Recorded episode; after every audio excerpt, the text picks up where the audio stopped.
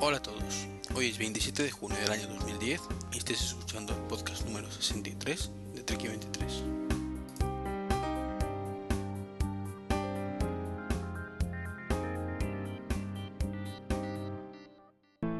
Bueno, pues estamos aquí en un programa más, el número ya 63, después de un largo periplo vacacional. Y estamos con la segunda parte del especial iPad o iTablet que empezamos en, enero, fue, si no, no, me falla la memoria. Y tenemos con nosotros a, a Oscar por un lado, muy buenas tardes. Buenas tardes. Y por otro a Mayón, muy buenas tardes. Buenas, buenas tardes. Lo he dicho bien, ¿no? El nombre. Perfecto. vale, que eso es un nombre que siempre suelo equivocarme. Eh, de momento, que no sé si se incorporará más tarde, no ha podido venir Javier, que era el tercero en Discordia de aquella primera parte acerca de la tablet. Pero bueno, empezaremos a ver si, si se puede incorporar más tarde y si no, bueno, pues no podremos gozar de, de su presencia.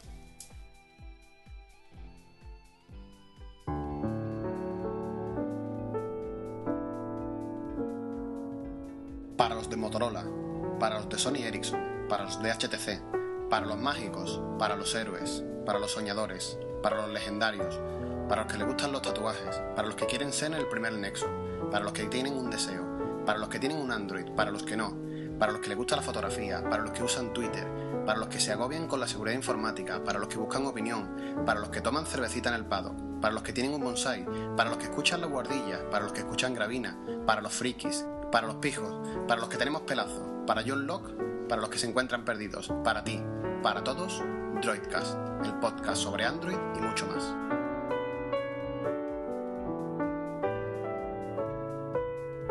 www.droidcast.es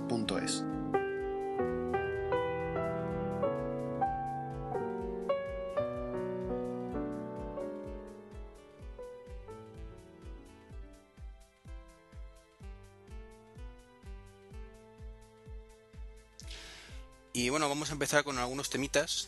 Eh, antes de meternos de, cabeza en el iPad, que teníamos por aquí, que ha, que ha, habido muchas novedades relacionadas directas o indirectamente con, con, el iPad y Apple.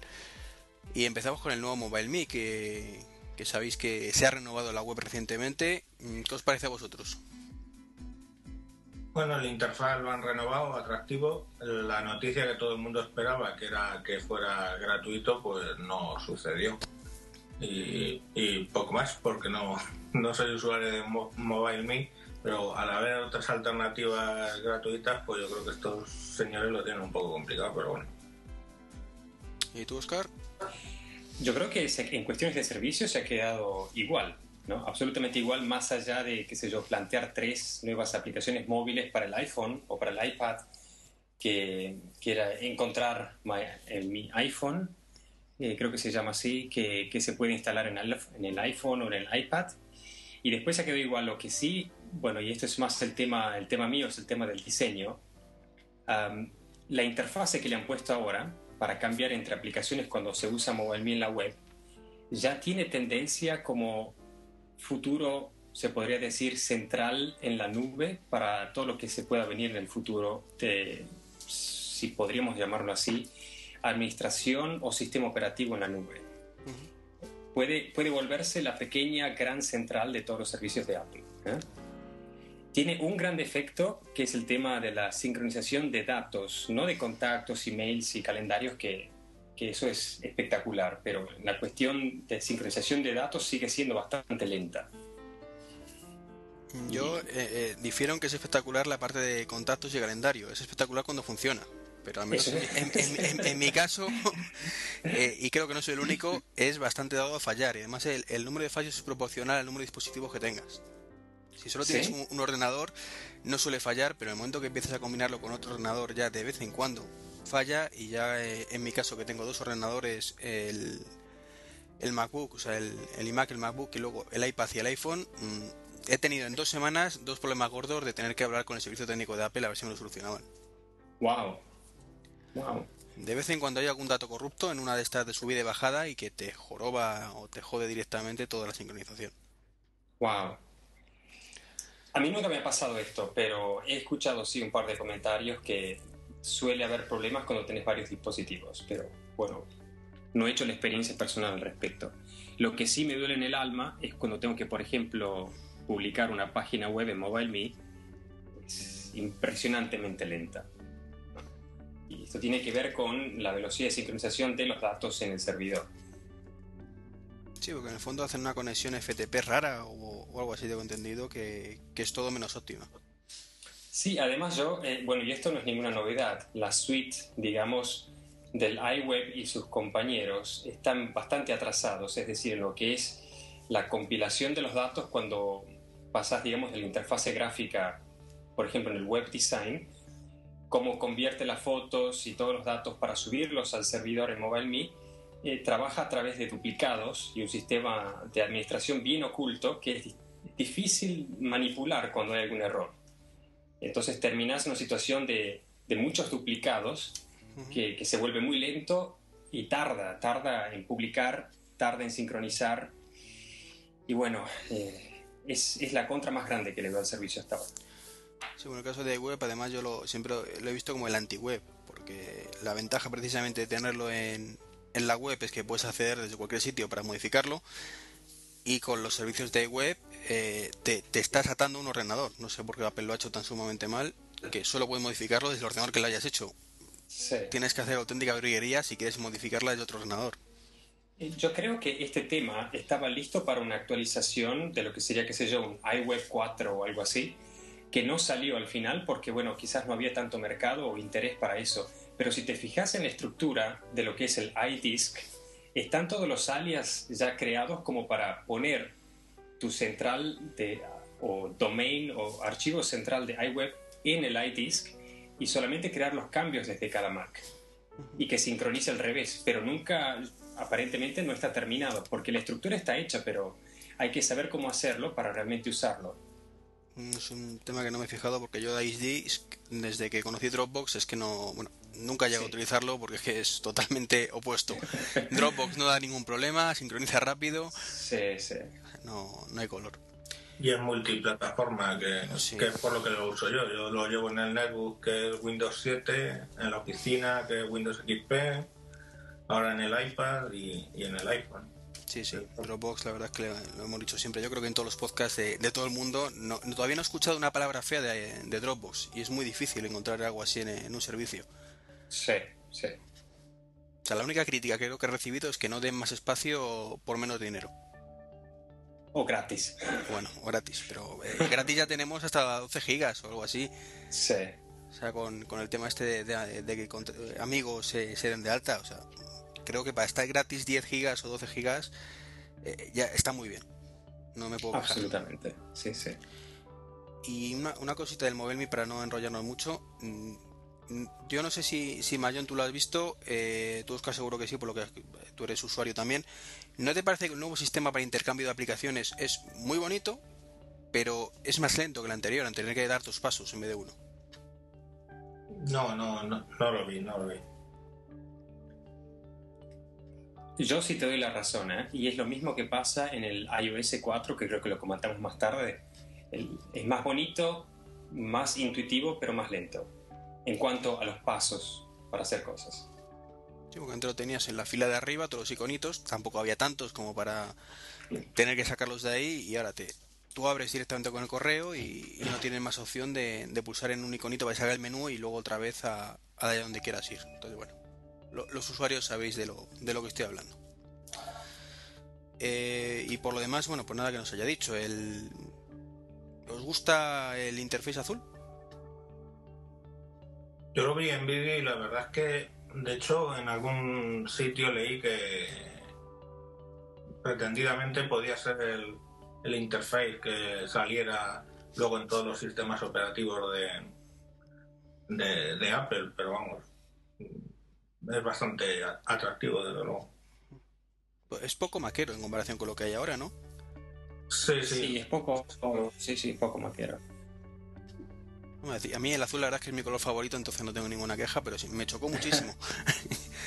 el, pasar de una interface que tenía el correo en ese momento, que era como el, mail directamente del iMac, o sea, del, del Mac OS, perdón, a algo completamente diferente. Yo creo que están queriendo eh, entrar por la zona de un sistema operativo que se llame, por ejemplo, iOS y que tenga su versión de escritorio y su versión móvil. Y que el diseño va a dejar de ser maquero, así entre comillas, para ser un diseño de Apple. Tiempo, el tiempo lo dará. Solo espero que esos rumores que hay, que, que además hemos comentado antes de grabar, de que desaparezca el macOS en favor de iOS, no se cumplan nunca. No, no, no, no, eh, Ya va a ser la hora que salga otra firma entonces que se llame eh, OSX, ¿no? sí, sí. Bueno, pues si os parece pasamos al siguiente tema para no, no enrollarlo mucho, que además es el favorito de Mayón, que es el nuevo Mac Mini. Pues sí, la verdad es que favorito, entre comillas, porque a mí la verdad es que me ha hecho muy bonito el equipo, pero me ha hecho bastante daño el tema de, de que lo hayan sacado con menos procesador y menos memoria que el equipo que el equipo de gama alta del Mac Mini anterior. O sea, estamos hablando de que sale con un procesador eh, unas décimas más lento y con 2 gigas menos que en un equipo idealmente puesto para mover matroscas y, y, cosas de estas pegado a la televisión, pues lo de la memoria lo de la memoria chirría y pagas 50 euros más, claro. Pero 50 euros en el barato o en el caro, porque la verdad es que no lo he mirado bien. En el caro. Eh, tengo el, dato por ahí, pero mm, básicamente eran 725 o algo así. el, el, gama tope del Mac Mini anterior, con 4 GB de memoria, y actualmente el nuevo, el básico, el primero que han sacado, son 775 o algo así, o sea, unos 50 euros más, y solo trae 2 GB de memoria y un procesador de 2,4 cuando el anterior era 2,53, si no recuerdo mal. Pero tú, si no te he entendido mal, estás comprando el básico actual con el máximo de gama anterior. Correcto, claro. O sea que el máximo actual es ciento y pico euros más caro que el máximo anterior. El, no, el máximo no. El básico actual son 200 y pico euros más caro que el básico anterior. Ah, vale. La memoria traía la misma. Entonces, para no comparar algo que son 200 euros más, pues siempre comparaba con el gama, el, máximo, el, top ah, line de, la versión anterior. Sí, sí, ya te he entendido. Y vale, estéticamente, no solamente estéticamente, he visto el despiece que hizo Ifisi y, y es impresionante, es impresionante. Han metido incluso la fuente de alimentación dentro del equipo, el HDMI, en fin, eh, impresionante tecnológicamente, impresionante desde el punto de diseño, pero por favor, ¿qué les costaba poner un procesador eh, más potente y un, y un poco más de memoria? No, no lo entendí aún. Eh, sí, sobre todo el precio, que es que es. Bueno, eh, estáticamente completamente de acuerdo contigo. Es un ordenador que enamora según lo ves, una auténtica belleza el tema del dinero eh, es lo que más chirría, o sea, incluso más que el procesador, que sabemos que Apple hace esas tonterías de vez en cuando, de te bajo un poquito de aquí para subirte allá. El rendimiento global, mm, creo que los benchmarks dicen que es un pelín superior al anterior, en, el rendimiento, gracias a la gráfica. bueno, sí, claro. Y lo, pero vamos, lo del dinero es que no, no tiene justificación. O sea, eh, estamos de acuerdo que aquí en Estados Unidos es sin impuestos, aquí con impuestos y, el euro está mucho más bajo que estaba, pero 200 dólares de diferencia con, con Estados Unidos es injustificable. ¿Te lo vas a comprar no, aún así? Mm, no, porque de momento el ordenador de salón lo tengo solucionado con una PlayStation 3, que para lo que yo hago me vale junto con un eh, programa que existe que se llama PS3 Media Server, que se instala en, Mac o en Windows, y puedes ver los contenidos de tu Mac y tu Windows en, en, la PS3. Entonces con eso me voy manejando, eh, pero vamos, ocasionalmente sí que tendré que pasar por PC de salón y probablemente sea iba a ser un Mac Mini, pero claro, un Mac Mini por 500, un Mac Mini por 700 ya se me hace caro para un PC de salón que muy caro. Sí, Ya era caro el de 500, realmente. Y bueno, hace, hace tiempo que abandonó la cifra de 500, pero bueno. Y que más me que ahora con, con el advenimiento del Atom hay un montón de equipos con Windows con Windows 7, eh, por supuesto fanless, o sea, sin, como es? sin ventilador, eh, y pensaos para, para lo que es ordenador de salón, que tienen muy, muy buena pinta. Y, y con el, la gráfica esta de Ion, ¿no? De, ¿Cómo se llama? Nvidia Ion, que te soporta los 1024 e incluso con un procesador teóricamente poco potente como es el Atom. Entonces, claro, compites contra productos que estamos hablando de 200, 300 euros, más lo que cuesta el sistema operativo, que no en OEM, pues ponte que estamos hablando de un producto que PVP está siempre por debajo de 400 euros. Sí.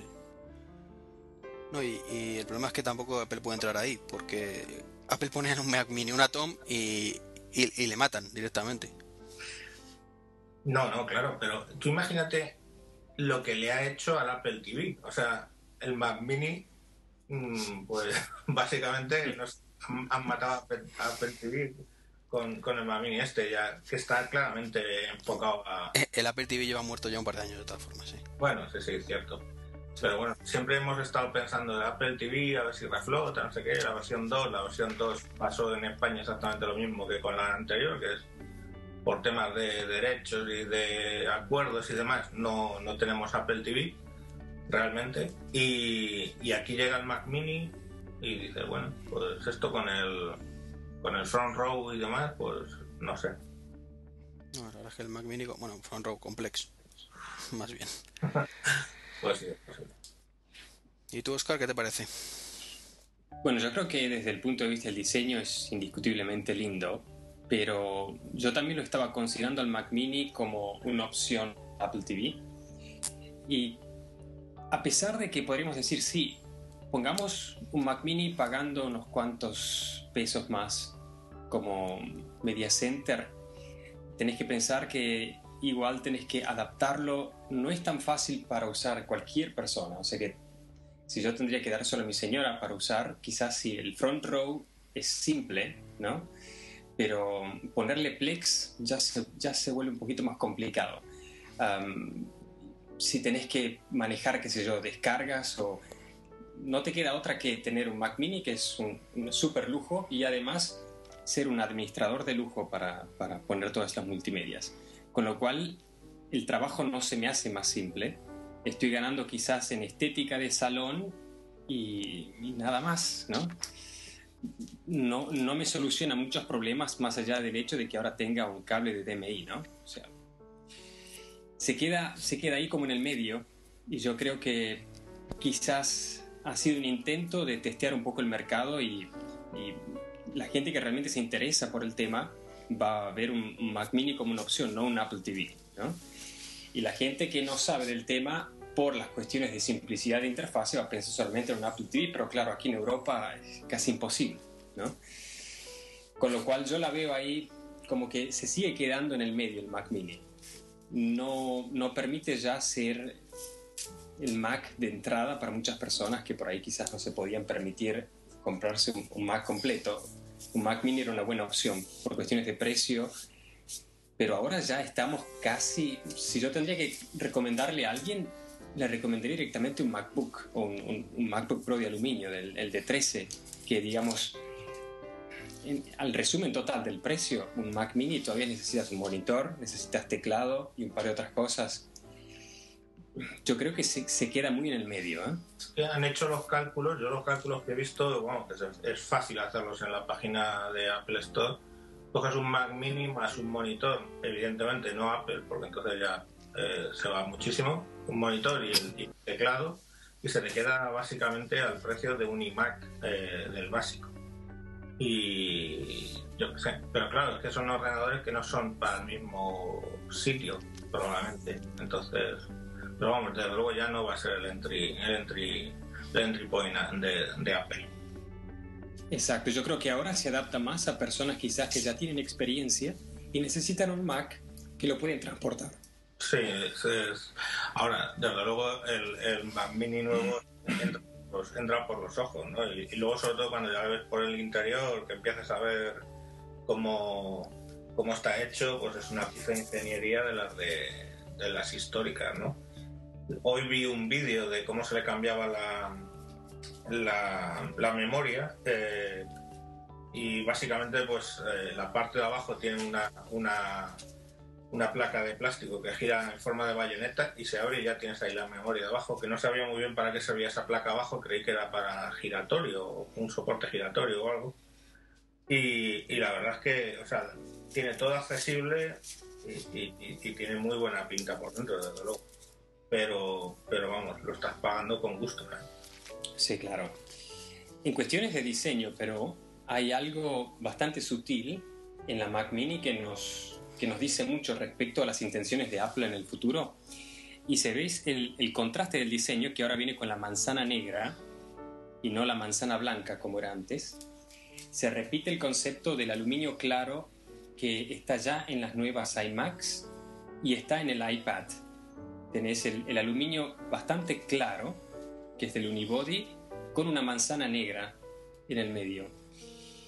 Y ese contraste eh, es quizás la nueva tendencia, el nuevo lenguaje, ya hablando de cuestiones estéticas, lógicamente dejando de lado el precio y la funcionalidad, es, yo podría decir, el nuevo lenguaje.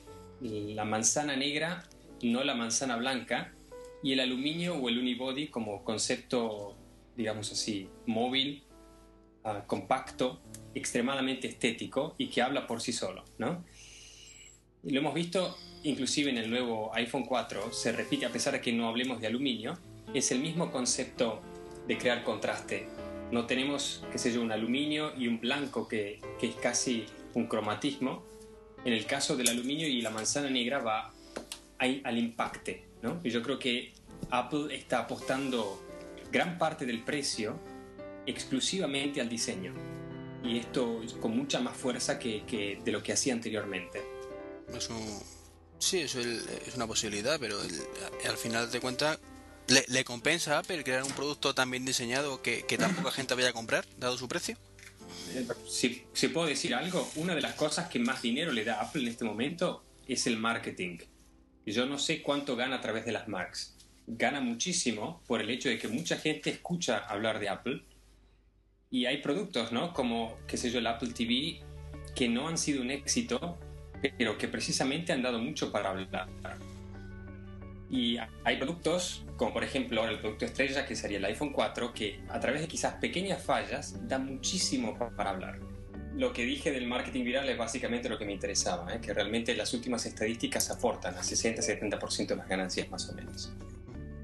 Claro, sí, Apple se entiende, yo o siempre lo he entendido así como diseño y marketing Aparte que bueno, los productos son muy buenos y, tiene a, grandes ingenieros detrás desarrollándolos, pero la imagen es, tú ves un Apple y, sabes que es un Apple. Es que probablemente si no ponen la manzana, sabes que es un Apple.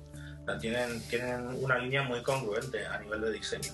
Y luego saben vender muy bien y, utilizar herramientas modernas, marketing viral y, hype y, todo este tipo de cosas. Eh, lo saben usar muy bien. O sea, en ese caso son, son los reyes. ¿eh? Definitivamente. ¿eh?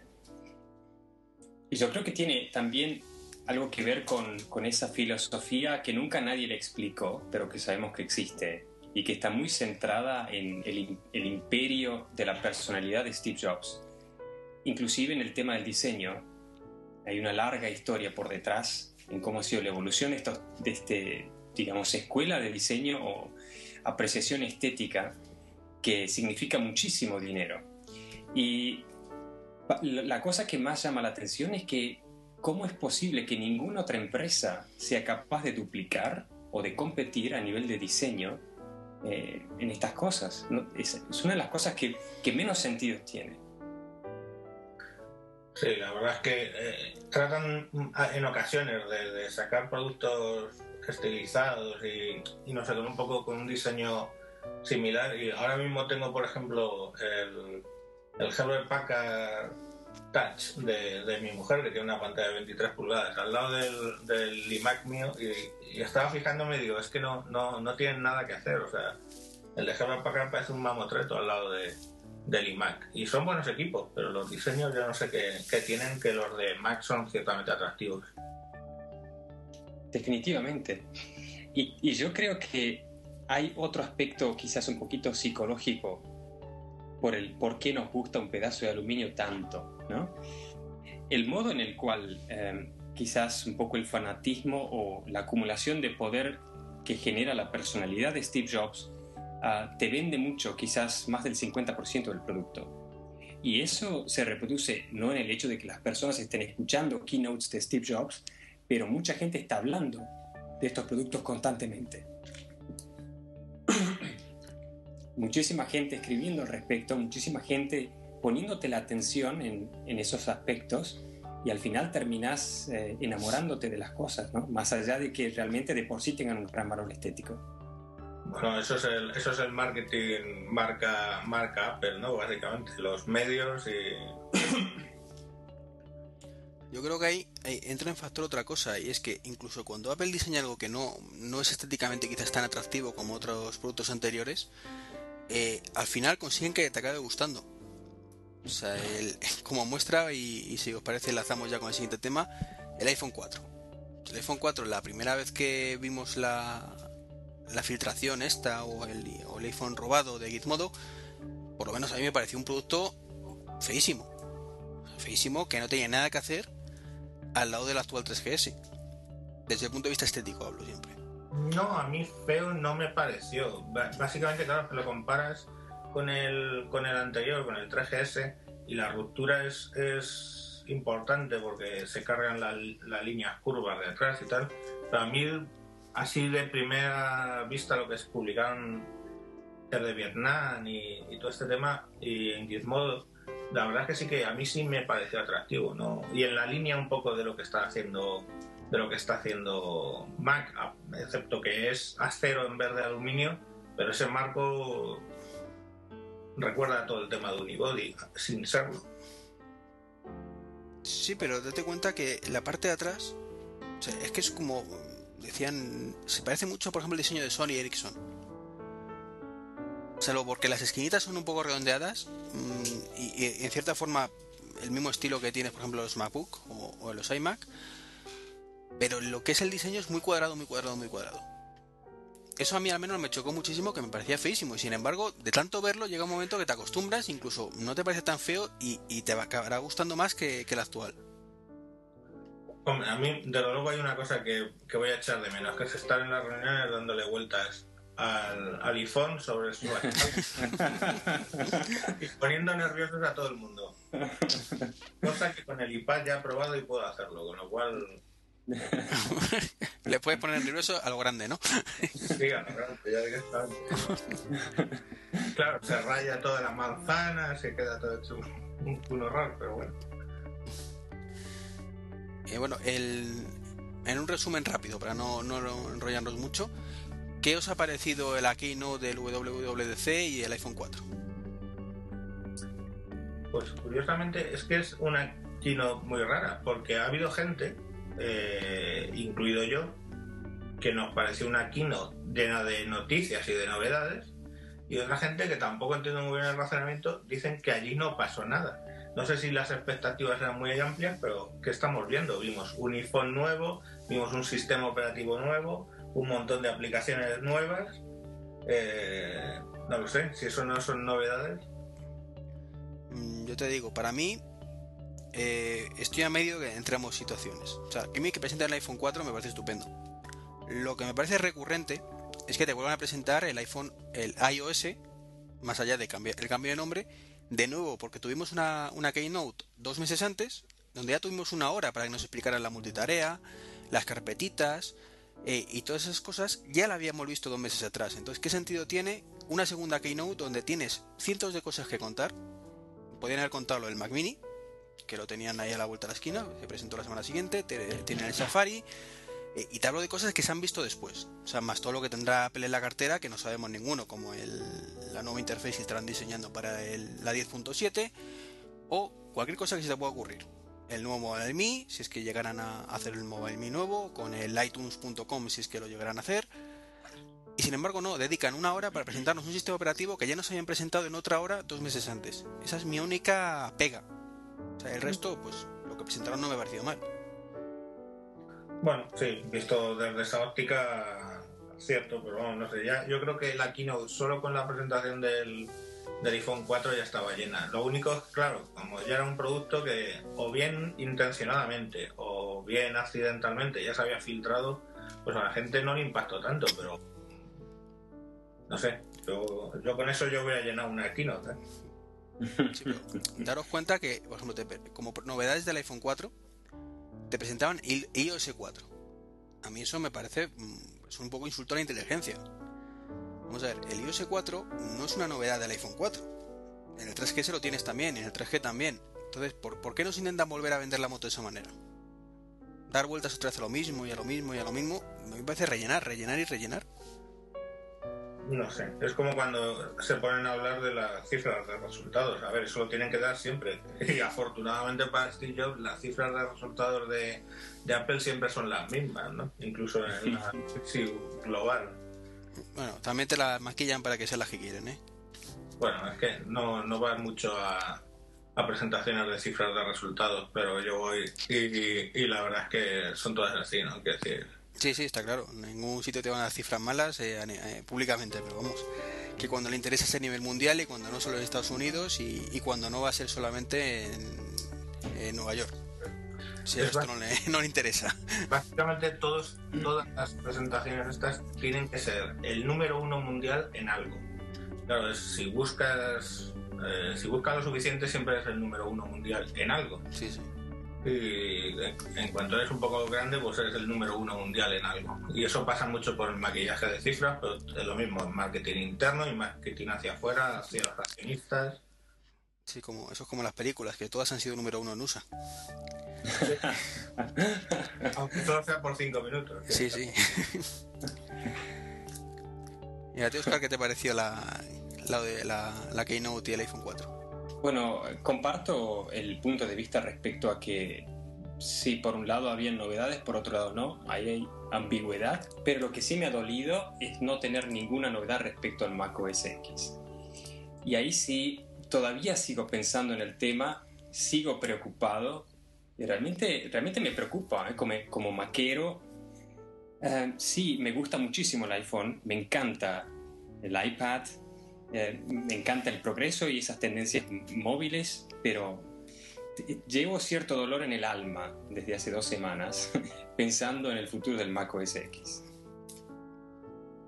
No sé, yo, yo creo que es difícil que, vamos a ver, que, que saquen una versión iOS 4, pongamos, para sustituir el Mac OS X, yo lo veo difícil. O sea, es que conceptualmente las pantallas estas deslizantes con los iconos, imagínate, yo no sé cuántas aplicaciones tengo en el Mac, o sea, yo qué sé, 100, ¿cuántas pantallas son eso? Sería, no sé, no, no, no, no termino de verlo. He oído el rumor, pero, hombre, yo sí imagino que querrán cambiar el interfaz, ¿no? Renovarse o morir, dicen pero no creo que sea una cosa tan radical como que desaparezca el nombre del producto, etcétera.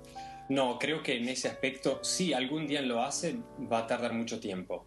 Pero lo que, de lo que me refiero es, eh, tenemos Snow Leopard y, y no hablemos ni siquiera de la próxima versión de, de Leopard. Nos quedemos en Snow Leopard.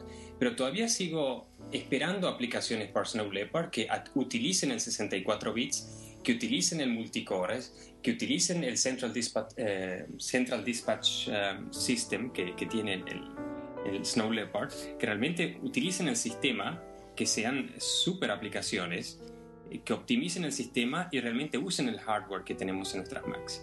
Y esto está como olvidado un poco, ¿no? Eh, hay mucho desarrollo para, claro, aplicaciones móviles y, todo este tema que inclusive se está poniendo complicado en el iOS 4 por la diferencia entre el 3G, el 3G y el 4. Pero si nos, nos fijamos en la Mac, tenemos super Macs con, con, con super equipos, un hardware mucho más avanzado de lo que realmente el software está diseñado para hacer, en combinación con Snow Leopard.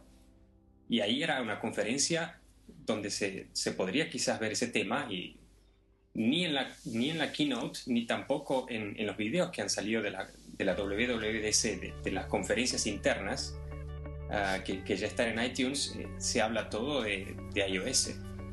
Estamos hablando mucho de, del OS X.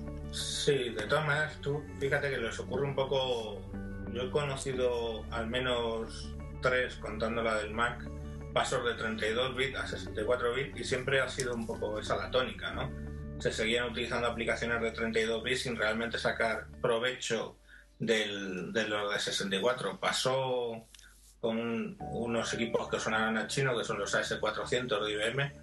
Pasó con, ha pasado con, con, en realidad con Vista y, y, Windows 7, que realmente las aplicaciones que son nativas de 64 bits todavía se pueden encontrar con los dedos de la mano.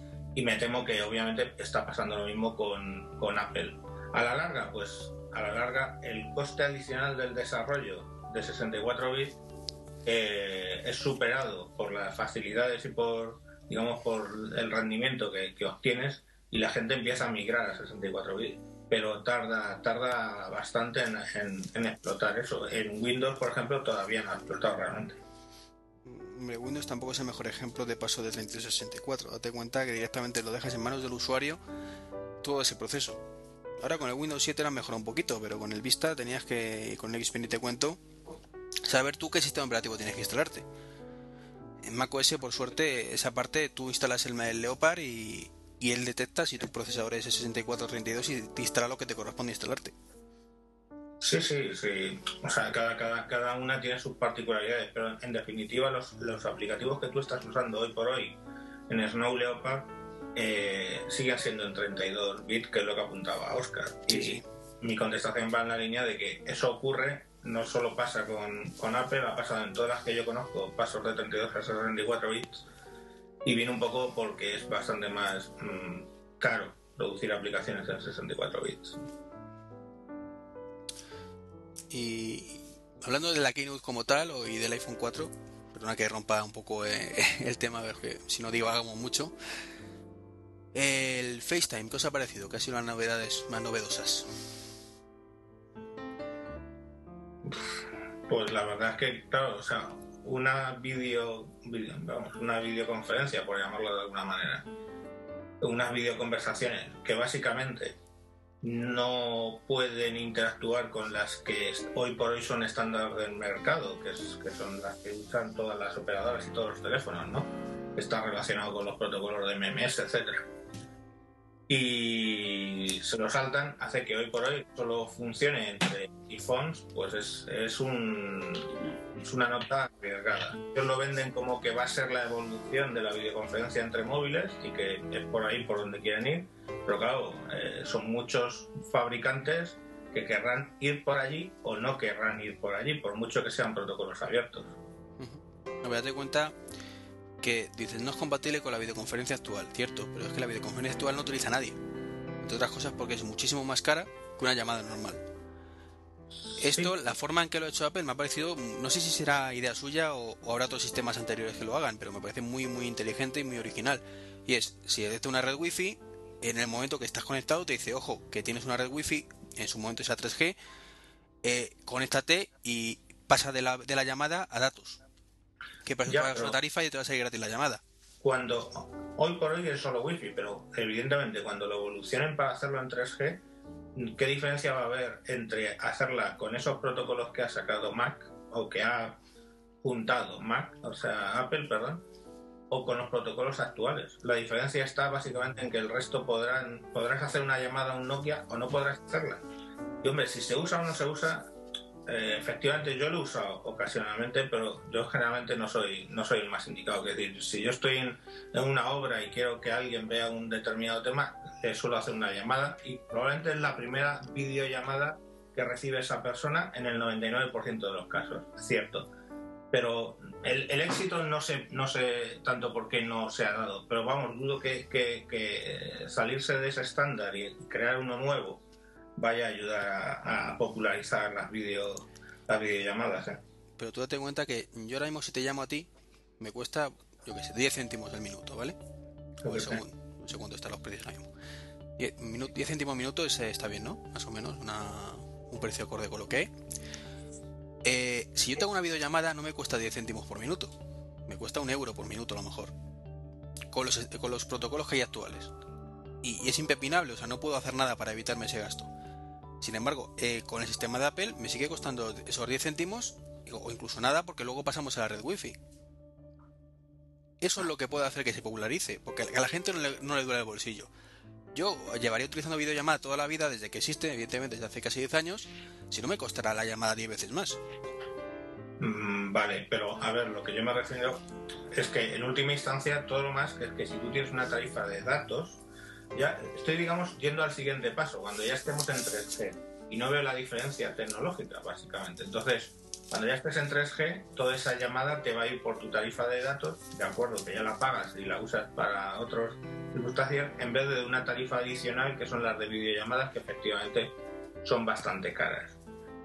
Pero, pero bueno, al fin y al cabo no deja de ser una videollamada y ahora sí, por wifi pues es gratis, igual que el Skype por wifi es gratis, etcétera. Pero por el momento que no vayamos a 3G yo no sé muy bien si eso va a popularizarlo. Y aparte que insisto que es que al final está salido de un estándar que usan absolutamente todos los, los fabricantes. El teléfono más barato que tú veas es perfectamente compatible con las videollamadas del modelo más caro y hoy por hoy el iPhone se sale de ese, de ese estándar para, para no sé qué. O sea, es que la gente no comprende. no sabemos si se sale. O sea, sabemos que el FaceTime no está metido en ese estándar, pero tampoco sabemos si tú me haces una videollamada con tu Nokia, si el iPhone será compatible. No lo sé. Cuando lo tenga va a ser lo segundo que pruebe. lo, primero que va a ser. A ver si consigo darle vueltas sobre la mesa. Oscar, ¿tú qué opinas?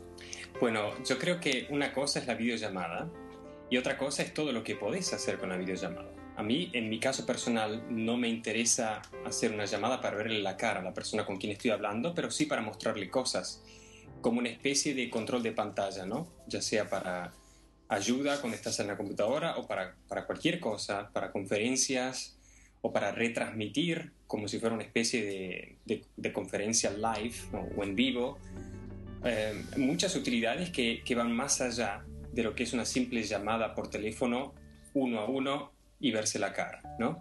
Y yo creo que ahí se expanden las posibilidades que inclusive después cuando se estandariza esta cosa, las aplicaciones puedan ir utilizando, combinando quizás inclusive con lo que pueda ser el futuro del iChat en nuestras Macs.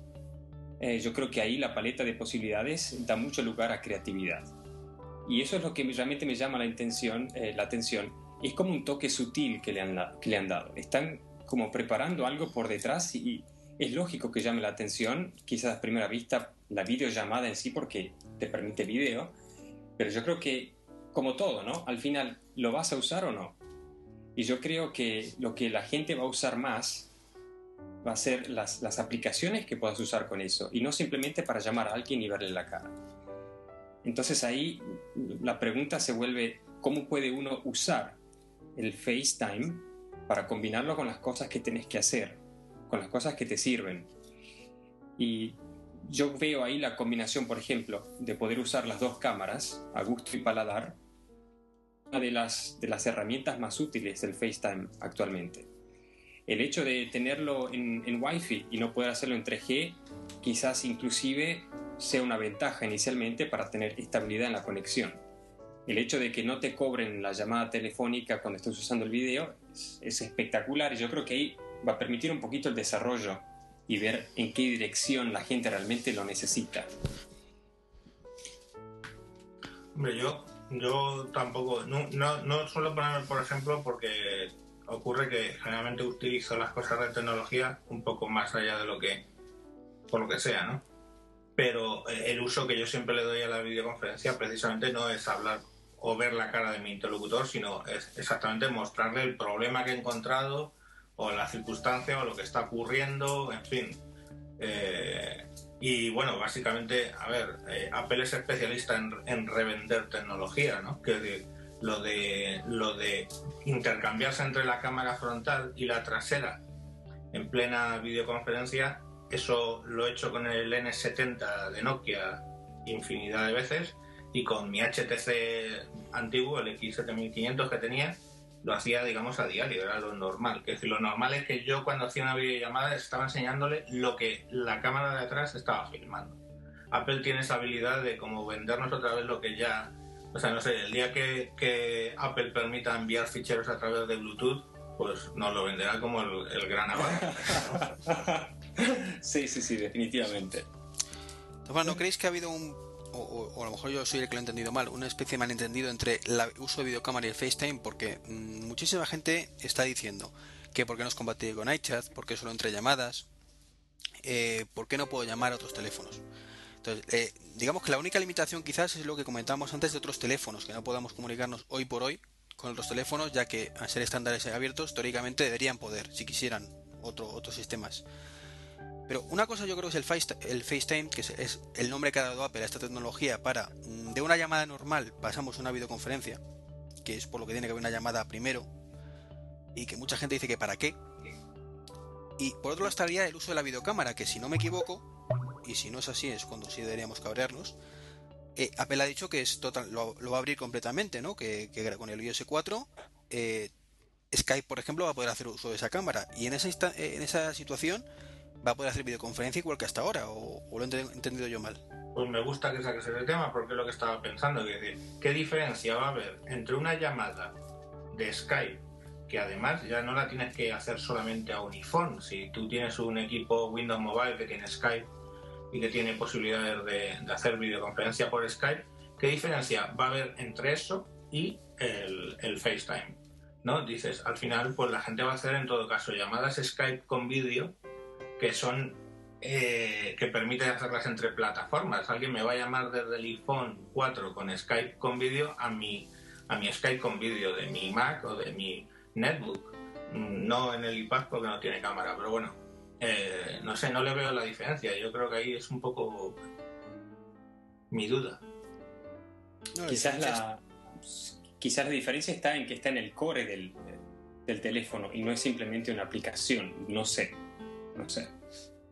No, pero lo que decía antes, la diferencia realmente radica en que FaceTime no es más que si tú de una llamada, llamémosla analógica para entendernos, aunque sabemos que es digital todo, pero bueno, eh, una llamada telefónica de toda la vida, poder pasar a vernos sin un coste adicional. Eso para mí es FaceTime. Y luego está el uso de las videocámaras por las aplicaciones. Eso no quita que Apple mañana no te salga un iChat para poder llamar a cualquier otro sitio, como decías, o como decías tú, Mayón, el Skype o, cualquier otro sistema. Hay, yo creo que es un poco la controversia está ahí, que, FaceTime es ese sistema para pasar una llamada normal a una videollamada. Y punto pelota no la, el lío que se ha montado mucha gente de que lo están coartando ni, ni nada por estilo. Son dos, dos cosas diferentes. Date cuenta también mm, que Skype, no todos los teléfonos tienen la posibilidad de tenerlo encendido todo el día. El iPhone hasta, hasta hoy todavía no puedes tenerlo. En cuanto saque la nueva versión ya sí. Entonces, eh, dar la opción de una videollamada mm, barata a aquellos que no tienen el Skype puesto, por ejemplo. No sé, pero es que al fin y al cabo es un poco lo mismo. ¿Tú qué haces con FaceTime? Por lo que se ha visto en el vídeo. Haces la llamada de voz y luego dices, bueno, pum, le das a un botón y pasas a, FaceTime. Pero siempre que la otra persona tenga también otro teléfono compatible con FaceTime. Sí, sí, correcto. Que tú no ah. tienes por qué saberlo, que es otra de las claves. yo, yo te llamo a ti, si luego veo que puedo verte ya lo veremos, pero no tengo por qué saber qué teléfono tienes tú. Sí, pero al final es, llamo, pregunto, oye, ¿tienes Skype? Arráncalo, pum, te hago una llamada y ya estamos con vídeo. No sé, es que no, me cuesta, me cuesta verlo eh, bastante, no sé, la, la, gran diferencia que para mí se queda en coyuntural con, con, otros sistemas que, ya No es tan sencillo. Es, tú me llamas, tú tienes Skype, arráncalo, no. Eh, ¿Tienes Skype? Sí. ¿Cuál es tu usuario? Arráncalo. Espera, que te añado. Ah, no, que no me funciona. Espera, que aquí no puedo además, además estamos hablando ya que hemos pasado el límite de los 100 millones de usuarios, con lo cual ahora no estamos hablando de, qué sé yo, de Treki23 que habla conmigo en una Skype eh, conference, estamos hablando de regalar un iPhone 4 a mi abuela. Entonces ahí no le tengo que explicar nada, llama normal, funciona, no está caro, se. No sé, yo ojalá, se popularice y Nokia quiera sacar el, el entorno FaceTime y Motorola y para Windows, Mobile, etcétera, pero no termino de verlo. O sea, es que no, me cuesta creer que, que Apple va a arrastrar al resto de los fabricantes ahí cuando se les está comiendo eh, market share, como es, eh, cuota de mercado. Yo después de ver lo de Flash ya me quedo todo de Apple. ¿Cómo, ¿Cómo, era la historia, por ejemplo, de lo que era el Messenger System del BlackBerry? Que es gratis, pero funciona solamente entre BlackBerries, ¿no? Sí, lo de los... Es como una especie... Exacto. Eh, yo creo que va por esa zona. Es siempre el ecosistema cerrado de Apple, de todas maneras. Que quizás con el tiempo se expanda a más productos o más plataformas que, que sean más o menos compatibles. Pero el dinero se tiene que quedar en Apple, con lo cual sigue siendo ecosistema. Sí, pero fíjate el ejemplo que me has puesto, que yo tengo del orden, a ver, somos la sede central de mi empresa, entonces eh, tengo allí del orden de unos 80 directivos, ¿vale? Todos tienen BlackBerry. Sí. A todos cuando se lo instalan se les pido cómo, cómo tienen lo del PIN y al, ser equipos de directivo no los capo para que no puedan instalar ni nada por el estilo. Todos acaban instalándose Skype. O sea, tienen una herramienta que pueden usar entre la BlackBerry y todos terminan instalándose Skype para llamarse entre ellos. No solamente también para luego además les permite llamar a sus casas, etc. Entonces te quedas diciendo, ¿no va a ser ese el mismo caso con el iPhone? Me cuesta, me cuesta verlo. Pero eh, eh, la, clave va a estar en saber si, si se va a poder otros teléfonos o no meter en el mundillo FaceTime, que aparentemente sí, y, y el truco de Apple está en el H264, que va a cobrar por ahí. Porque dice que es estándares abiertos, pero ese cobra patente. Es abierto pero pagado, ¿no? Claro, o sea, eh, tú puedes utilizar FaceTime, pero sin ningún problema. Pero ahora, el H264 me lo pagas. Mm. Es un poquito quizá el caballo de Troya que está ahí. dejo que lo utilice todo lo que quiera, pero porque sé que me va a llevar la pasta por otro lado. Es posible, es posible. No, no lo sé. Vamos, vamos a ver cómo, cómo evoluciona, pero si sacan el Skype, o sea, si lo abren, digamos, la videocámara, que dijeron que lo iban a hacer. A todo el resto de las aplicaciones, eh, vamos a ver qué evolución hace. No lo sé. Ya lo, veremos con el tiempo. Y una cosita para terminar el, el tema este del iPhone 4, iOS 4 y, y demás. Eh, ¿No os parece que ha habido mucho boom de aplicaciones semi-compatibles? Porque yo la verdad es que noto poco que sean compatibles con el iOS 4 el lunes que salió, hace escasamente 7 días, y luego se ha estancado todo? Pues hombre, yo es que no, no he visto realmente aplicaciones pensadas para iPhone 4, ¿no? También es cierto que... No, iPhone 4 no, iOS 4, ¿eh? O sea, perdón, iOS 4. También es cierto que hay ahí dos temas. Punto primero, que el iPad todavía no tiene iOS 4, estamos. Eh, probablemente a partir de septiembre, me parece que es cuando lo quieren poner en, en iPad. Eso impulse el desarrollo en iOS 4 y yo creo que han salido el SDK en realidad con poco tiempo respecto al, teléfono, porque es que me da la impresión, aunque hay gente que ha dicho que eso ha sido, eh, digamos, voluntario, me da la impresión de que se les ha filtrado el teléfono antes de tiempo. Y eso ha hecho que el periodo entre que los desarrolladores tenían el SDK hasta que ha aparecido la máquina ha sido más corto de lo habitual. Eso me da la sensación. Mm, ah, pero me estás hablando en todo momento del, del iPhone 4.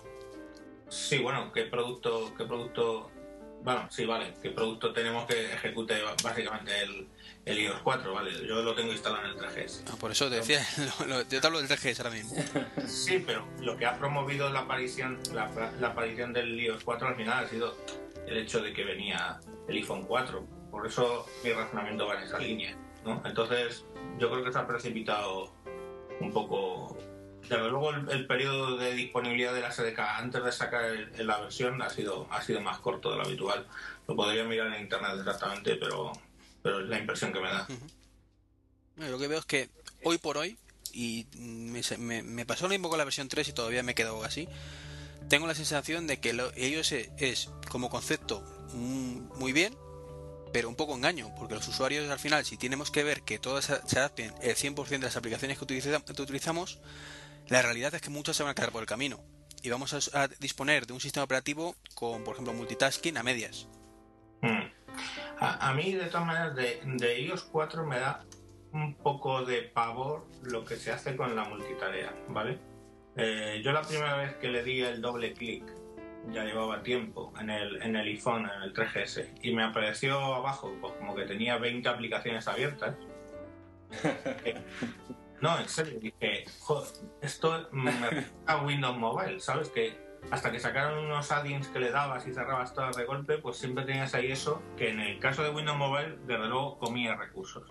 En el caso del, del, iPhone, eh, no queda tan claro, pero os voy a contar un caso que me ha pasado, no hará, yo creo que fue el viernes, ¿vale? yo el viernes estuve jugando eh, a pasar eh, ficheros por Bluetooth entre el iPhone y el iPad, ¿vale? Y vale, pues con el nuevo iOS 4 la aplicación que hacía eso se quedó abierta. Iba en mi coche y constantemente perdía la conectividad con el, con el Bluetooth del coche, cosa que no me había pasado nunca jamás, nunca jamás, nunca jamás. Constantemente veía que se había quitado, pum, y lo volvía a cargar.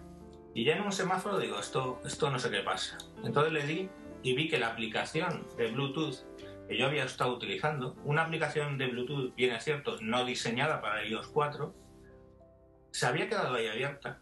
La cancelé, ¿vale? La cancelé con lo de pulsar el icono largo tiempo y le das al, a la señalita que aparece. Y a partir de ahí, el Bluetooth mío del coche empezó a funcionar perfectamente. Entonces, claro, eso me hizo reflexionar. Digo, mmm, está bien pensado, no come recursos, pero ojo, las aplicaciones antiguas no están esperando eso. ¿Qué comportamiento están teniendo? Pues en este caso, en esta eh, aplicación en particular, un comportamiento que provoca problemas. Entonces eso, no sé, me dejó un poco en la duda. En teoría, eh, la barra de abajo lo que te está poniendo no son las aplicaciones abiertas, sino las aplicaciones recientes. Y es un poco raro lo que te ha pasado porque, no, en teoría, esas aplicaciones tienen un prefetch hecho, ¿vale? Están, están en precarga, están cargadas en, sí, pero eh, Eso es si, si son están preparadas para el iOS 4. Entonces, eh, yo lo que tenía entendido es que, eh, de hecho me ha pasado a mí con aplicaciones que tú la con juegos y demás que no están preparados para el iOS 4 y se quedan ahí, pero tú cuando la quieres volver a ejecutar se te vuelve a abrir desde cero. O sea, el mm. efecto es el mismo que tenías cuando tenías una llamada que se cerraba y después se volvía a abrir desde cero y, y continuaba donde estaban. Pues vamos, de hecho luego lo repliqué, ¿eh? o sea, el problema que voy a volver a hacerlo, lo volví a hacer y lo No, no, no, lo dudo. me, me, choca porque en teoría los que no están preparados lo que se hacen es cerrarse exactamente igual que le pasaba cuando había una llamada. Pues esta algo dejó, hay, hay que tener en cuenta que tampoco es una aplicación, es una aplicación que está usando una pieza del hardware muy particular, ¿no? que es la comunicación de Bluetooth y, y, que yo entiendo que eso debe estar bajando a un nivel a nivel de, SDKs, etcétera, a un nivel más bajo que. Porque me, hablas, me hablas de una aplicación de la App Store, ¿no? No hablamos de jailbreak ni cosas raras. No, no, no, para nada. Yo, yo soy anti, vamos, anti jailbreak, no, no lo hago nunca, vamos. Eh, es, una, es una aplicación para, para, intercambiar ficheros que se llama PhotoShare, ¿vale? Eh, ya, ya tiene bastante tiempo la aplicación. Y, y bueno, lo probé, eh, con el iPad va nada más que regular, funciona Curiosamente funciona la primera foto que envías, luego ya no funciona. que, bueno, la prueba no, no, fue muy fructífera.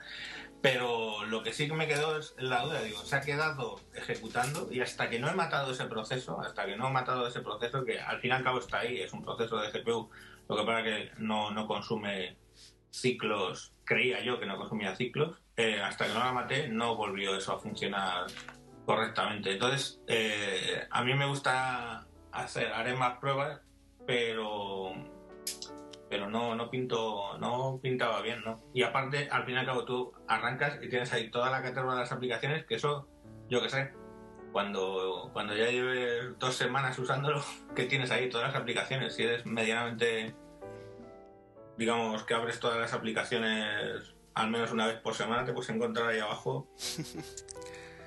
Hace cuando hay que hacer limpia Sí, pero tampoco han puesto, o yo no lo conozco, un sistema que sea el cerrar todos que tenía las últimas versiones de los del Windows Mobile, los HTC, etcétera. No, cerrar todos no, pero sabes que tú dejas pues, pulsar el icono y lo puedes cerrar uno a uno. Claro, pero cuando tienes 20 o 30 es un tiempo. ¿eh? Ah, ¿Y no hay ninguna forma de cerrar una aplicación completamente cuando está saliendo, como manteniendo pulsado hasta el final? En, el, en el Windows Mobile precisamente siempre sí tenías pulsar la X que es de Windows Mobile y se cerra, si la mantenías pulsada se cerraba en vez de quedarse en segundo plano. Pero aquí, si lo hay, no lo conozco. En teoría no, en el iPhone OS 4 no. Pues no sé si será una, una cosa que saquen en una nueva versión. Por cierto que no hemos hablado del extraño caso de la mano izquierda, ¿no? Eh, no, es cierto. No. uy, lo que ha dicho, uy, lo que ha dicho este, No, pero dicen que, por lo que, no sé si habéis escuchado el último de Puro Mac, eh, que es una situación que, tienes que buscarla mucho. que es cierto que hay una pequeña interferencia, es cierto que pierde rayita de cobertura, pero vamos, que, que se exagera mucho. Que no es tan terrible como lo pintan, vamos. Yo lo que he oído en, en Apple Esfera y en Esfera iPhone es que básicamente es un problema efectivamente de hardware eh, por el cual tú cortocircuitas ambas antenas, pero que se ve agravado por el tema de eh, que la tecnología, los algoritmos que utilizan las frecuencias en el, en el iPhone 4 se ha modificado. Quiero decir, se ha buscado una optimización para buscar no tanto la señal más potente, sino la que tiene menos interferencias en ese momento, a la hora de emplazar una llamada. Y que eso provoca precisamente que se magnifique el hecho de que se llegue incluso a cortar la llamada. Pero bien es cierto que todas las llamadas que he visto cortar es en Estados Unidos, que usan una frecuencia bastante más baja, ¿eh? es decir, con menos penetración que las que usamos en Europa. Entonces no sé si esto se va a replicar tan fácil en, Europa. Y de hecho en, en Sphere iPhone, el, blogger lo que básicamente te muestra lo que hace él con su equipo eh, que se compró en Londres y él no consigue llegar a tirar la llamada, ¿vale? Sí, tapándolo incluso todo entero. Sí, sí, no lo consigue. Él no lo consigue. Sin embargo, en vídeos que he visto americanos, simplemente por el hecho de apoyarlo, asumiendo siempre en todos casos que nadie hace trampa, ¿vale? En el vídeo. Simplemente por el hecho de apoyarlo unos segundos ya eh, hace un, corte de llamada, ¿no? Entonces, probablemente yo creo que hay una conjunción de cosas. Ya se ha dicho, o se ha rumoreado que el lunes probablemente salga un, parche, ¿vale? Una versión 4.01 en el que seguramente toquen esos algoritmos, pero claro, lo que ocurrirá es que al tocarlos y optimizarlos menos, pues la duración de la batería probablemente baje un poquito. Pero, no, sé. ¿No te ha afectado a ti la, o no os ha afectado si tenéis los dos en la 4.0 en el 3GS también? Porque yo, mm, donde antes tenía cobertura 3G, que ya de por sí tenía fallos de cobertura, eh, ahora no consigo tener cobertura 3G, directamente me pone el, el Edge. Sí, definitivamente, ¿eh? aquí también. Sí, pues no sé, fíjate que eso no lo he notado tanto, pero claro, también es cierto que en mi casa, por ejemplo, eh, no tengo, vivo en una zona rural, no tengo cobertura 3G, siempre lo llevo en Edge. Entonces, ¿Tienes truco entonces? entonces, eh, luego en el edificio además donde trabajo todavía no tenemos cobertura 3G tampoco. Nos hemos movido de sede y es un diseño muy bonito el edificio, pero me hace de pantalla y me han tenido que meter microcélulas y todavía están en 2G. Entonces probablemente por eso no, no, lo, he, no lo he notado. Ya veremos, cuando empiece a usar 3G en serio, veremos si también lo noto. Pues yo es que lo he notado muchísimo porque precisamente eh, uno de los motivos que porque más quiero comprarme el iPhone 4 es por lo del famoso tema de las antenitas, que supuestamente aumentaba la cobertura. Pero claro, me encuentro que ahora eh, me va todavía peor de lo que iba. Digo, me cago en la leche. No, las antenitas era una cuestión de diseño. ¿no? Sí, sí. Pero en teoría mm, eso hacer que aumente la cobertura, que tú estés en una situación donde antes tenías poca cobertura y ahora cojas un poquito más. Por lo que yo he leído es más un tema de algoritmo por el cual la cobertura que tú cojas, las llamadas van a ser más claras. No, necesariamente con más cobertura. Que decir, a mí realmente me da igual si aparece una o dos rayitas, siempre y cuando yo puedo estar hablando por teléfono, obviamente moviéndome, porque no puedo quedarme ahí estático, y sigo sin perder calidad de voz, ¿no? De todas maneras, lo de las antenas es importante. Yo una de las cosas que siempre tengo es el problema de cuando circulas por ciudad con el GPS. Y una cosa que a mí me parecía interesante es ver si el iPhone 4, la cobertura de GPS es mejor.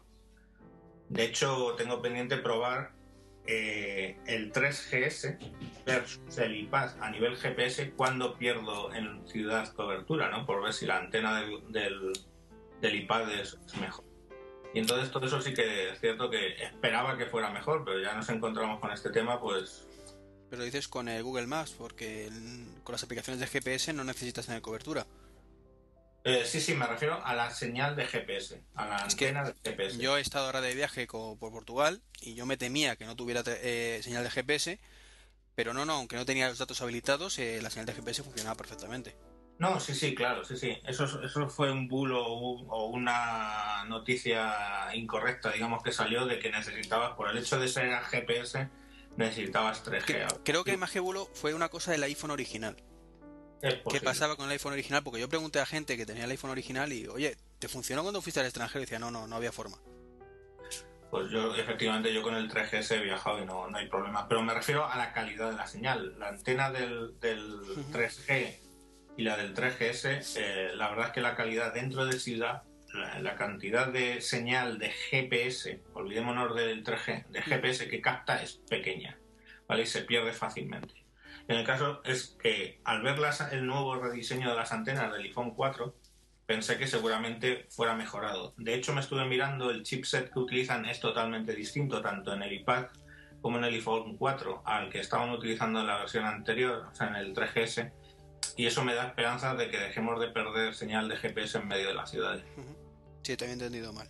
Vale, vale, te pensaba que decía cobertura 3G, 3G pero no, vale, GPS. Una de, Correcto. las, una de las múltiples cosas que quiero hacer con, con el iPad nuevo es, es ir side by side, ¿no? uno al lado de otro en el coche con el, con el mismo programa y ver cuándo cuando pierde quién señal de esa. Y bueno, ¿tenéis algo más que añadir del iPhone 4 y tal? Porque nos estamos yendo ya de tiempo mucho. Eh, Oscar, tú que has dicho poco. A mí la única cosa que me interesaría respecto a la interfase del, del iOS 4 es el tema de las carpetas, que esto sí es uniforme en el 3G, 3GS y en el 4. Y es el hecho de que cuando pones o creas muchas carpetas de aplicaciones y te empezás como a marear, ¿no? Con tantas ventanitas.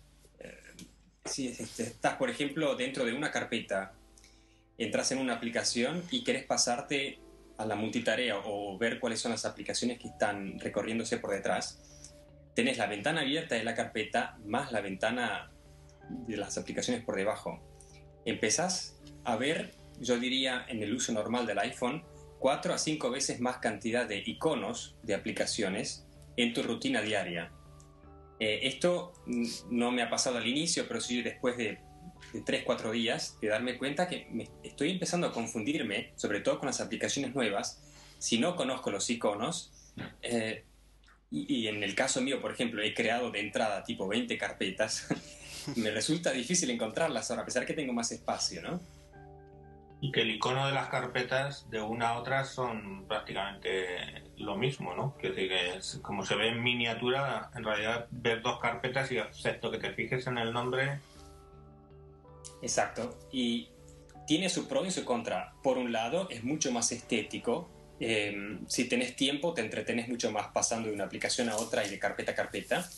Pero lo que antes te llevaba uno o dos toques, ahora, a pesar de multitarea y todo, te lleva el doble o el triple de toques de pantalla. A mí me ha pasado que, de- lo que dices un poquito, Oscar, de, de grabar todo en carpetitas, de meterlo, y luego no ser capaz de encontrar una aplicación. De- Sí. Yo juraría que la tenía instalada, pero no la encuentro por ningún lado. Además, ¿en qué carpeta? ¿Era una carpeta de navegación? ¿Era una carpeta de. GPS? ¿Carpeta de multimedia? No sé. Sí. Generar categorías se vuelve ya un trabajo de doctorado. No obstante, está muy bien, ¿eh? Yo no lo cambiaré ya. Sí, sí, sí. Nos metemos en el tema iPad. ¿Qué os parece? Con gusto. ok.